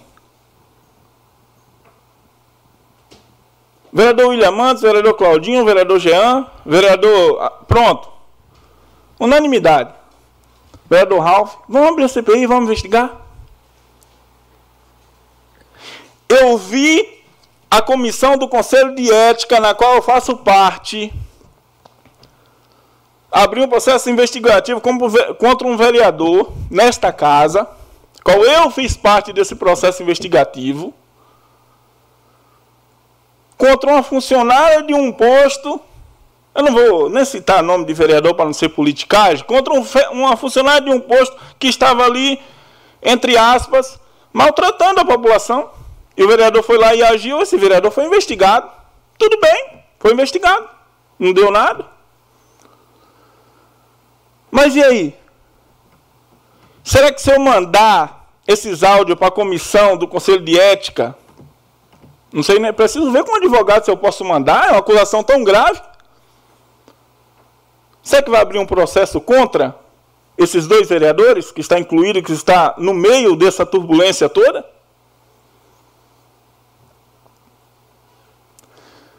Eu sei que tem assunto muito complicado para discutir, inclusive a segurança pública, na qual eu acabei de fazer a indicação aqui, mas a gente tem que colocar, começar a colocar os pingos nos is e parar de passar a mão na cabeça de vagabundo. Chega! Eu lembro, André Martinelli, no início do mandato, que acharam um absurdo que eu, como munícipe, eu filmei um vereador. Nossa, ele filmou um vereador nessa tribuna. Vai, não pode fazer isso. Muito prazer. Meu nome agora é Fábio Simão, quebrando tabus. Isso não vai ficar assim. Esse crime não vai ficar. Eu não descansarei. Ou tem uma solução. Calar minha boca. Tenta a sorte que o azar é certo. Iracemápolis não merece esses atos. Tinha um projeto pronto, Ralf, para a gente fazer um novo ecoponto. Uma coisa vai complicando a outra. Iracemápolis não merece, Cafo. Um ecoponto com aspecto de lixão, que lá é um lixão, que lá não é um ecoponto. Iracemápolis merece ser cuidada por nós. E repito, se tiver bandido aqui, eu vou pegar. Que Deus abençoe a nossa querida população. Fábio, me permite uma parte rapidinho? Pois não.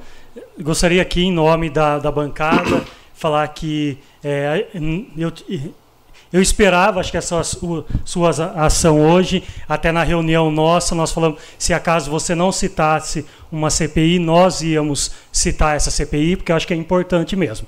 Eu acho que quando a gente fala algo, já aconteceu isso há, há um tempo atrás, uns três meses mais ou menos, o qual foi falado que aqui dentro existia. Eu acho, eu tenho certeza que eu estou tranquilo, vou falar por mim nesse caso, eu acho que a gente tem que realmente que achar quem de fato é, se existe. Eu acho que okay, se isso não for comprovado, que a pessoa que mandou usar também seja totalmente penalizado por, esses, por essas falas que foram, foram feitas. Eu acho que acredito aqui a gente vai fazer e nós não vamos medir esforços para que realmente a verdade venha à tona dentro dessa casa. Senhor presidente, só para complementar a parte do vereador Jean, já finalizo. É, quem falou lá atrás, Jean, fui eu. E eu fiz uma pergunta também, não foi uma afirmação. Até porque se eu, se eu conseguisse condenar a pessoa que fez, eu já tinha feito isso. Não cabe a mim condenar e falar assim, ele fez. Não cabe a mim. Entendeu? Pela ética e pela verdade, não cabe a mim. Primeiro que eu não tenho provas. Segundo, quem investiga é a polícia, quem condena é o juiz.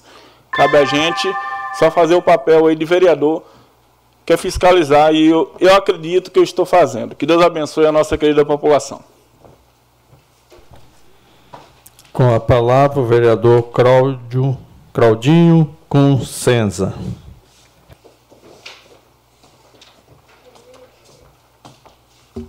Senhor presidente, senhores vereadores, público presente, pessoal que nos acompanha pela internet, pela, pela Rádio Sucesso, um abração ao Paulo Fernandes, a Queria iniciar, presidente, pedindo a Vossa Excelência, se possível, convidar, eu já até falei com ele, o Walter Cooper, que é o fiscal da Receita Federal. Ele, que para quem não conhece o Walter, ele dá muita palestra sobre o imposto de renda de pessoa física.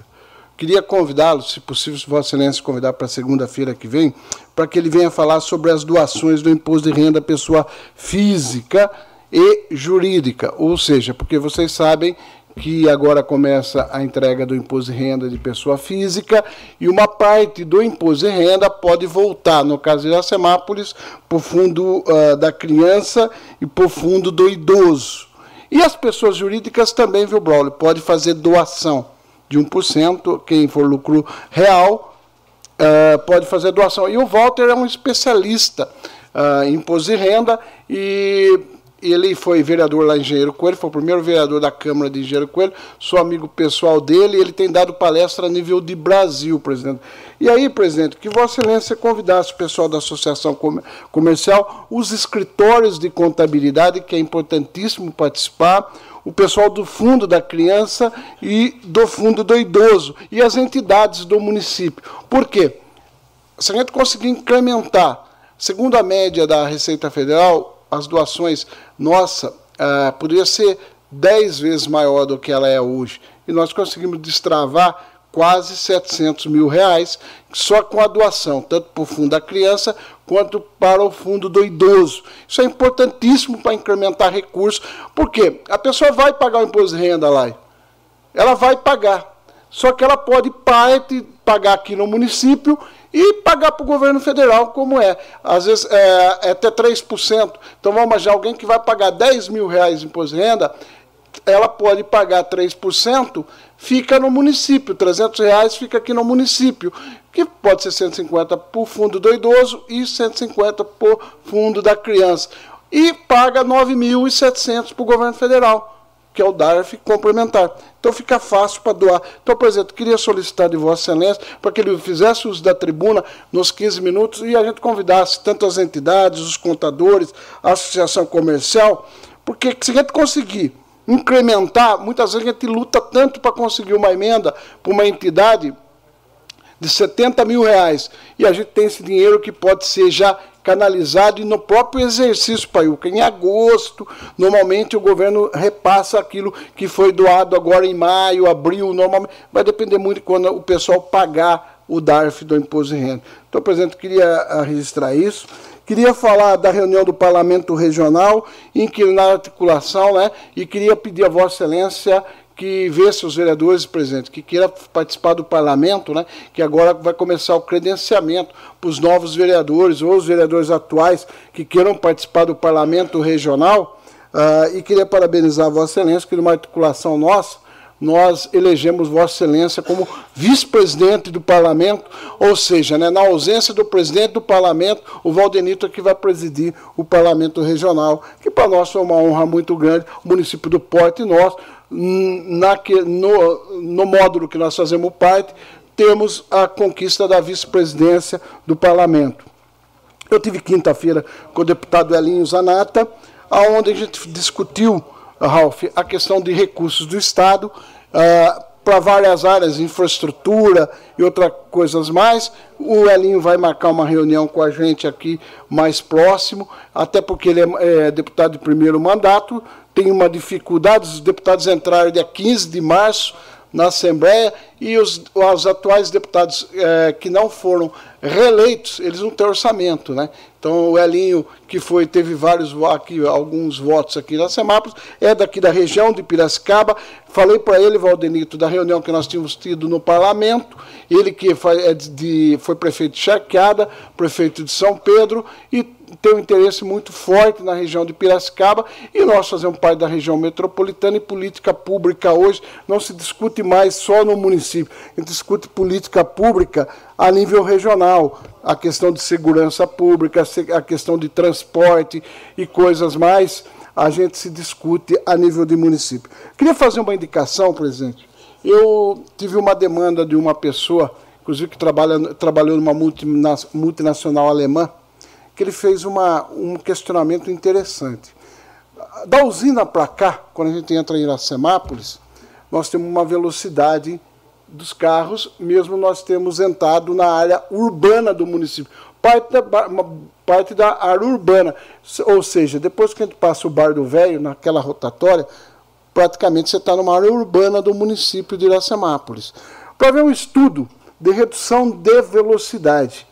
Se vocês perceberam quando a gente vai para Santa Bárbara, entre Santa Bárbara e Americana, o que, que acontece? A gente entra na área urbana, há uma redução de velocidade. O porquê essa preocupação? É uma pessoa assim que tem uma visão de mundo muito forte.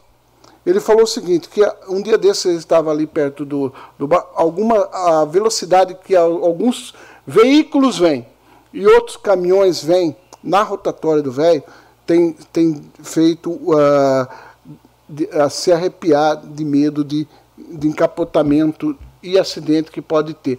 É uma situação pela pessoa que, que trouxe, assim que é, de repente vale a pena a gente pedir um estudo, presidente, para o nosso departamento de trânsito, para ver se há uma necessidade de se tornar aquela área da usina a, até, por exemplo, a rotatória do posto do Dário, de repente de área urbana, ou seja, que diminua, obrigue automaticamente a diminuir a, a velocidade naquele local. Eu acho isso importantíssimo. Eu queria falar, né, uma satisfação muito enorme. Eu completei dia 4 de abril, Braulio, 40 anos de funcionário público.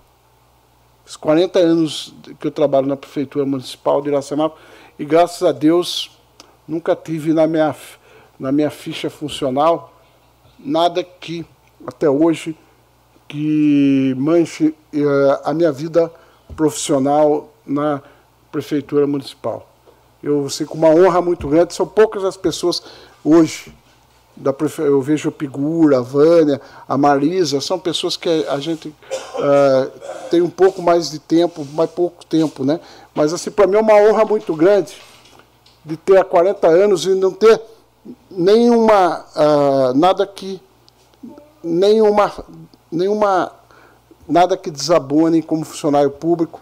Isso para mim é uma honra muito grande. Trabalho numa área hoje na tributação, já trabalho há bastante tempo na tributação, e assim, é muito honroso fazer parte do quadro funcional da Prefeitura de Iracemápolis, eu sempre falo para todo mundo. É uma. É muito bom. Eu tenho só a agradecer a Prefeitura de Iracemápolis, eu, porque eu acho assim, nós, eu que entrei em 1983 ah, no concurso público, depois eu fui, ah, fui me aperfeiçoando na prefeitura, crescendo. Já fui chefe de gabinete, já fui diretor financeiro, já fui uh, trabalhei no departamento pessoal, trabalhei na contabilidade, trabalhei praticamente em quase todos os departamentos da prefeitura. Graças a Deus, nunca tive problema com ninguém. E às vezes tinha, teve momentos um pouco de atrito político. Mas até hoje, é, nada que desabone e nada que manche minha carreira profissional. Queria agradecer às pessoas que trabalharam comigo, queria agradecer muito aos meus amigos da tributação, que a gente faz tudo a, a, a que a gente pode para atender da melhor forma possível todos os contribuintes. Tem uma honra muito grande de ser funcionário público, que tenho certeza que nós fazemos aí o possível para ajudar na administração as pessoas e tenho certeza que, como eu, a gente tem muitos funcionários públicos que honra a, a profissão que tem dentro na, de cada área e a gente eu tenho assim muito eu sou uma pessoa muito satisfeito naquilo que eu faço, naquilo que eu fiz, porque quando vocês pegam o histórico da minha vida, vocês podem uh, puxar minha folha, folha corrida, tanto na prefeitura como aqui na Câmara Municipal, como vereador no sexto mandato, na verdade, que é uma vida bem limpa. E queria encerrar, presidente, falando da honra que nós tivemos hoje em ser recebido na Great Hall, uma das empresas aí que sucede a Mercedes-Benz, né? Falar que a gente torce muito para aquele projeto que foi lá atrás da Mercedes, projeto que a cidade sonhou, a região sonhou, o Brasil sonhou, o estado de São Paulo sonhou, que não deu certo com a Mercedes, mas temos certeza agora que a chinesa Great Hall, a GWN e a, o Brasil vai ganhar muito, a América Latina vai ganhar muito, São Paulo vai ganhar muito e Iracemápolis vai ganhar muito. E pedir para as pessoas na questão da segurança, uh, que a gente tem que realmente fazer uma reflexão, Braulio, e analisar essa questão com uma frieza e que a gente torcer para a prefeita tomar as decisões. Eu vi hoje a agonia da prefeita. A gente, eh, meu pai foi duas vezes prefeito. Eu sei o que é um pouco aquele peso de ser prefeito né? no momento difícil que é essa decisão dessa questão que está acontecendo com, as creches ou com as escolas, ou com os prontos-socorros, né? depende da cidade, cada uma aconteceu de um jeito. E Canelita tenha, né, e acredite na Câmara Municipal que o que ela puder e ela precisar da Câmara para discutir questão orçamentária, de legislação, ela tem uma parceira aqui na Câmara Municipal que são os 11 vereadores. E que as pessoas confiem na Polícia Militar, na Polícia Civil, confiem na Guarda Municipal e confiem nas nossas autoridades. Esse momento, William Mantes, é de união porque os bons vão vencer essa batalha. A gente está vendo acontecer algumas coisas aí no país. Eu fiquei muito uh, preocupado com o que aconteceu em Américo Brasilense, fiquei muito preocupado com o que aconteceu em Blumenau, aqui na cidade de São Paulo, com aquela senhora de 71 anos, uma professora, sendo atacada. Mas tenho certeza que nós vamos sair mais fortalecidos uh, nessa guerra contra as fake news, contra essas questões que existem na, nas, nas mídias ah, obscuras, ah, essas coisas todas, que talvez está levando alguns atos desses para a segurança pública. Mas eu confio muito na Polícia Militar, confio muito na Polícia Civil, tenho certeza que a Guarda Municipal nossa vai também, Paiuca, ah, com certeza com a Simone e sua equipe, dar um exemplo aí, o nosso delegado de polícia, e a gente consiga aqui na Ceanápolis dominar essa questão da segurança e resolvermos isso. E contamos com a população, né? que a população tem que ser a nossa ponta agora. Quem souber alguma coisa, liga no 190, qualquer coisa, procura o delegado de polícia, procura a guarda municipal, ou procura às vezes até a prefeita no gabinete, ou algum vereador e traz alguma informação que pode ser importante. Mas não fofoca, não fake news, coisa verdadeira, que dê para a polícia ir buscar e, se for o caso, resolver essa questão. Acho importantíssima a participação da população nessas questões. E quanto à CPI ah, que foi proposta, vereador Jean, eu acho que o mais rápido possível nós temos que conseguir essa, uh, apresentar o requerimento. O Fábio apresenta, nós assinamos, tem que ter um terço, apresentamos a, nossa liderança, apresenta os nomes e vamos acelerar, que eu acho que é importante dar uma resposta para a população de todas as dúvidas que tem. Com a palavra, o vereador Braulio Rossetti Júnior.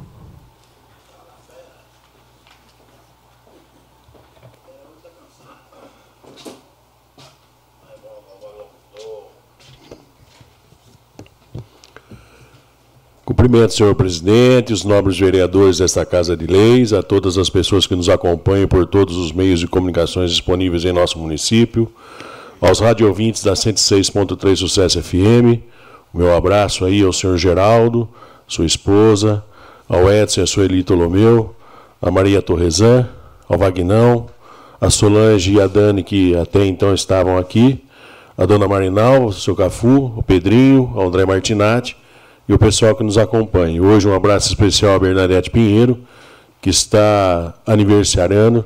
Então, meus parabéns, muitas felicidades, muitos anos de vida.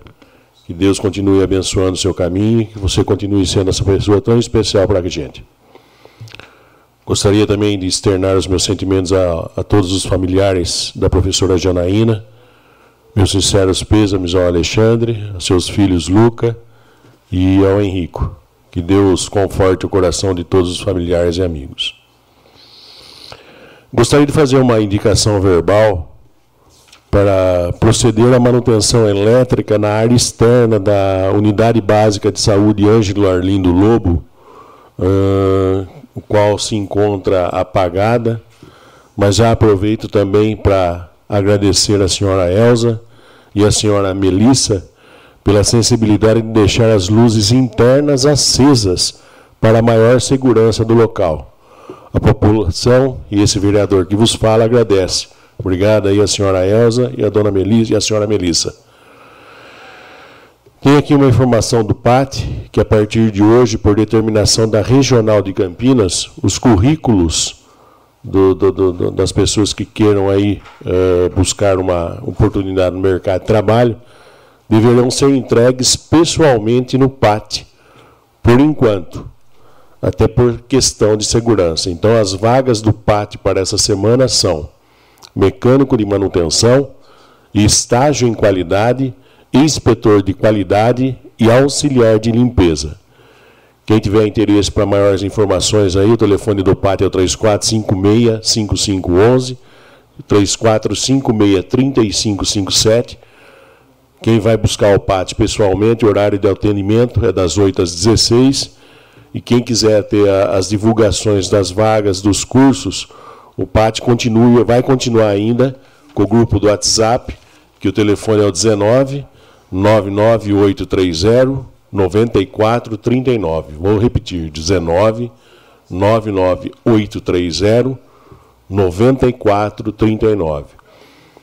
Então, meus abraços aí a Gisele Rossini, a Marli, a Emily, a Luísa, a Neuza Massaroto Adal, o Marcial Matias, que faz parte da Junta Militar, e a Nair Menezes, que faz parte do Banco do Povo. Um abraço especial hoje para a Virgínia Frasson, que ontem eu tive a oportunidade de estar conversando pessoalmente com ela. Ela uh, confessou para mim que está adorando o novo emprego, é um desafio, e eu tenho certeza absoluta que uh, ela vai tirar de letra, assim como ela fez aqui no PAT, uh, quando estava na frente da pasta. Um abraço então a todas aí, todas as moças do PAT, as meninas do PAT. Obrigado pelo apoio. Um abraço a todos vocês. Queria também. Uh, o Zé Roberto pede para continuar lembrando toda a população de Iracemápolis que, nos, que no mês de abril a novembro de 2023, dos dias 25 a 30 de cada mês, caso, nenhum, caso não haja nenhum contratempo ou causa maior, o pessoal dos serviços urbanos estará realizando a operação Cata Cacareca. Então marquem aí na agenda, todo mês, do dia 25 ao dia 30, Operação Cata Cacareco. Tá? A gente pede à população que não coloquem os seus descartes antes da data programada, até para que a nossa cidade fique limpa. Contamos com a colaboração e com a educação de toda a população de Iracemápolis. Permite a parte, Brown? Pois não, Ralf. Acho que é importante reforçar o pedido ao setor de serviços urbanos. É, quais dias desses, desses seis dias de coleta é parte de cima e parte de baixo? Porque ficou muito aberto, entendeu? Sim. E na primeira foi do dia 25 ao 27, na parte de cima e nos demais dias na parte de baixo. Certo. Então, se puder reforçar isso, Isso. Roberto. Na próxima sessão a gente já traz certinho para ver como, qual é o procedimento que eles vão fazer. Queria também fazer um, um requerimento verbal, gostaria de verificar junto ao executivo municipal eh, de como está sendo feito o andamento das análises nas árvores do nosso município. Até porque recentemente houve a, a queda de, de uma árvore sobre um veículo, e graças a Deus não ocorreu nenhuma fatalidade, mas poderia ter acontecido. Isso não foi devido às chuvas e também não foi devido aos ventos. É uma causa natural. Então, gostaria de saber como que está o procedimento, qual o valor pago por esse serviço, quanto tempo foi ou será feito esse serviço e, e se já existe algum relatório de análise feito pela empresa. Então, eu gostaria de fazer esse requerimento verbal ao, ao Poder Executivo e gostaria de ter uma resposta. Broly. Pois não, William? Posso assinar junto? Até Pois. porque eu fiz uma indicação hoje questionando isso, mas acho que o requerimento. Pois não. Obrigado, viu? Com relação ao poço artesiano, todos sabem que, que estivemos acompanhando a perfuração do poço, que foi feita nessa gestão. Finalizaram a perfuração e o executivo aguarda o laudo técnico do, de bombeamento da empresa responsável pelo serviço, para saber a, a qualidade e a quantidade da, da- de água do poço. Então, a- eu entrei em contato com o Silvio, o Silvio Sartori sempre solícito, sempre respondendo às nossas questões. Ele comentou que, com relação a, a essa situação, falta ah, o relatório da empresa que fez o, o primeiro poço. Com relação à licitação deserta, nessa, na semana passada não teve nenhuma, graças a Deus. Com relação à muralha digital, de acordo com o que o Silvio comentou, já, está, já estão instalando os equipamentos, sendo a previsão de término das instalações, ou seja, a primeira etapa até sexta-feira. Com relação à porta do hospital, Paiuca, a licitação será no dia 14 de abril, sexta-feira. Então, vamos torcer, vamos orar, vamos rezar, vamos pedir para que alguma empresa apareça aí para poder. eh, é exatamente, que não seja deserta de novo, Paiuca. Vamos rezar. Com relação à ETA compacta, de acordo com o Silvio Sartori, que ele me passou, ah, o período de recurso das empresas, para apresentarem os recursos, as empresas têm até sexta-feira, dia 14 de abril, para apresentar os recursos aí da, da licitação. Já duas apresentaram. Então, se for solucion- solucionado isso aí até sexta, provavelmente na segunda-feira uh, nós já teremos aí a, a, empresa vencedora da ETA Compacta, da, da tão esperada ETA Compacta. Uh, dia 15 de abril, sábado, das 9 ao meio-dia, na UBS, Unidade Básica de Saúde Noé Franco de Campos, no residencial Aquários, haverá uh, prefeita no bairro. Eu estou falando isso porque o Ralph comentou comigo e eu achei interessante também salientar aqui na minha fala, porque o, a, o importante da ação que será realizada nesse dia é a continuidade do recadastramento do IBGE. Então, as pessoas que não fizeram o recadastramento, que não foram encontradas em suas residências, ou que tentaram entrar em contato pelo telefone deixado pelo recenseador e não conseguiram, tem a data para fazer isso. Dia 15 de abril, sábado, das 9 ao meio-dia, na Unidade Básica de Saúde Noé Franco de Campos, Paiuca, no Residencial Aquários. Permite, rapaz. Pois não, Claudinho. Brother, eu queria aproveitar e pedir para as pessoas que estão ouvindo nós uh, e que replique isso, se possível, por favor, e fazer esse recadastramento. Nós, a, última, a última pesquisa que saiu, nós tínhamos 14%, em torno de 3.400 pessoas, brother, que não fez ou, ou, ou não atendeu o pessoal do censo.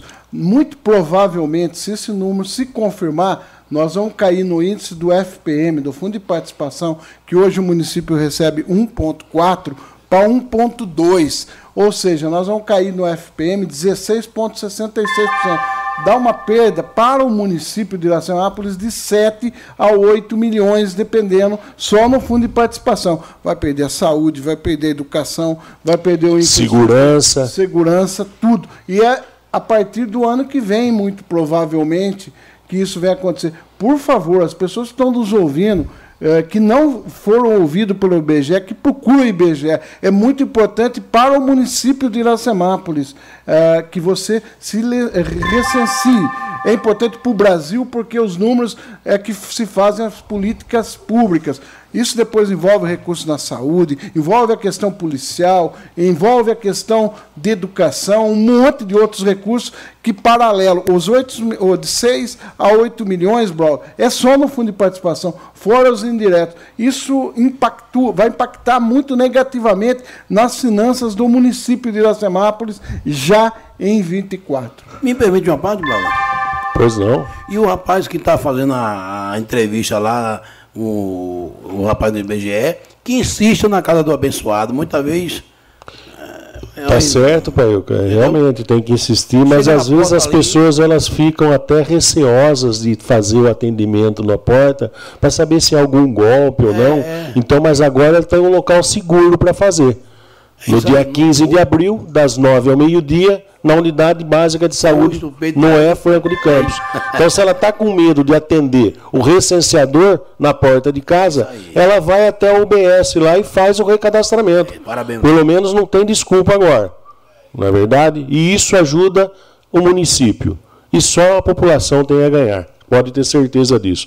Presidente, só gostaria hoje, de, rapidinho agora, de agradecer uh, a recepção que nós tivemos hoje lá na, Great Hall Motors, GWM, pela, pela grande uh, recepção lá carinhosa do Frank, do Thiago, enfim, de todas as pessoas que estavam lá. Nós podemos compartilhar as experiências, os fatos que, que se Deus quiser, vão acontecer. E o que nós podemos dizer à população que torçam torçam porque o sonho é grande. E se der certo, tenho certeza absoluta, Iracemápolis vai entrar para a história. Pode ter certeza disso. Não, é, não foi só porque nós dirigimos o carro, não. Mas só de ver aquela tecnologia colocada em prática, a gente pode ter certeza absoluta que Iracemápolis vai fazer parte do futuro. Do mais, uma abençoada toda semana a população de Iracemápolis. Fiquem com Deus e que Ele os proteja. Presidente, uma questão de ordem só. Questão de ordem concedida, vereador Jean. O que poderia também, acho que conversar com recenseadores do IBGE, é, na, na, no sábado passou em casa e, e estava minha casa como obra ainda. É, eles, eles pensavam que nem morava gente, ainda tendo em vista que a casa dentro está tudo pronto e por fora só está passada a tinta branca. Eu acho que no mínimo eles poderiam ter deixado algum papel pedindo para procurar, enfim, e estava como obra a casa. E isso ela falou que na minha rua tem em torno de seis casas. Daí ela foi perguntando para mim, eu falei, não, aquela mora, aquela mora. Então, e, e isso que precisa também trabalhar com as pessoas que estão fazendo o trabalho do IBGE. É importantíssimo também eles terem esse, essa análise aí, pelo menos bater. Se batesse, tenho certeza que alguém em casa estaria lá e, e daria certo fazer. Mas foi feito sábado e está tudo certo. Só para acompanhar o, a ideia do Jean, presidente, uh, seria interessante até o, o, executivo, se possível, fornecer um local para que uma pessoa só, do vamos por um recenseador, ficasse uh, fixo ali e a pessoa se sentisse à vontade ou se não, conseguiu ir ali enquanto o restante faz o, o que tem que ser feito do, do, do município. É muito interessante isso aí, até levar para o executivo essa uma, ideia. Uma questão de ordem, presidente, só para colaborar com essa discussão. Questão de ordem concedida, vereador Cláudio. Cláudio, levar uma ideia para a prefeita, pôr um carro de som na rua, de repente num bairro, e, ó, sabe, ter uma equipe do, do IBGE nos bairros, eu não sei como que eles estão com, a, com essa codificação aonde não conseguiu atender as pessoas, mas pôr um carro de som e disponibilizar escola, um posto de saúde, essas coisas, porque, se, uh, segundo o, último levantamento, nós temos 14% de pessoas não recenseadas, dá em torno de 3.400. Então, uh, com certeza, se for, esse número for real, nós vamos cair no índice do, do fundo de participação.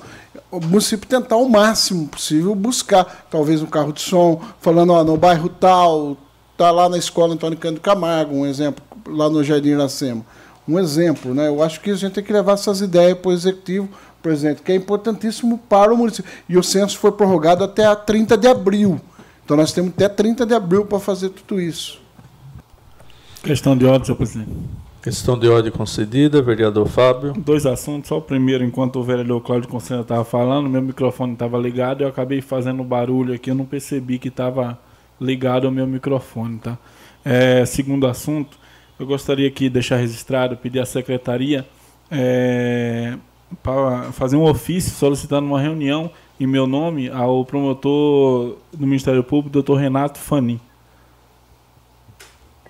Perfeito. Agora eu vou fazer uma questão de ordem.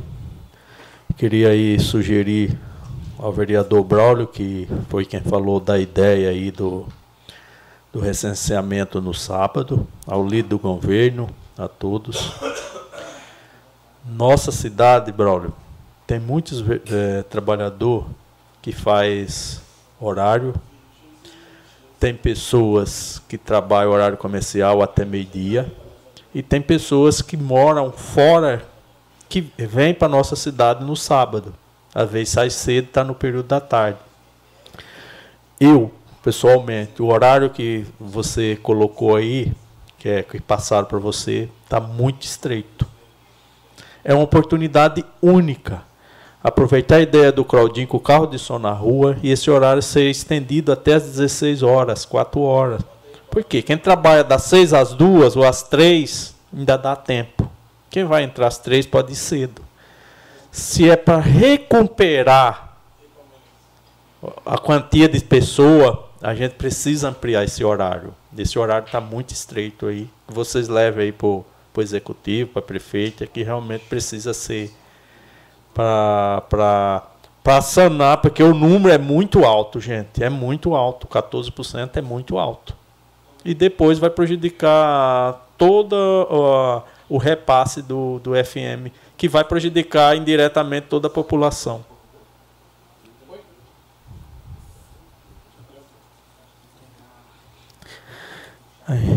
Não havendo mais nada a ser tratado, declaro em nome da pátria, com a graça de Deus, encerrada a presente reunião, convocando aos senhores vereadores para a 11 reunião ordinária, que será realizada em 17 de abril de 2023. Mas antes de fazer um boa noite, eu queria lembrar aqui aos senhores vereadores e até pedir, por favor, né? Ah, foi procurado hoje pela Vilceia aí, que ela tinha, estava com um projeto aí para fazer algumas correção. E segundo ela, ela ainda até queria que, se possível, vota, fosse votado hoje. Eu digo, mas não deu entrada hoje, como que nós não votamos hoje? Nós se propomos a votar na terça ou na quarta, ela não conseguiu enviar o projeto. E ela enviando esse projeto aí essa semana, eu, a gente vai precisar aí convocar uma extraordinária devido à urgência que o executivo está precisando. É do PROEB, né? Projeto do, é, da, dos valores das escolas que prestam serviço aí. É, mas daí a gente vai precisar ver o, a entrada, quando que ela vai dar entrada. De repente, dar entrada na quarta, aí tem que ser sexta, ou conforme for aí o prazo que ela precisava até quarta-feira, não dando antes, aí pode ser que fique até para segunda-feira. Só para os nove vereadores estar à parte aí. Se vier acontecer aí, a gente faz a convocação. No demais, uma boa noite a todos, que Deus abençoe e uma ótima semana.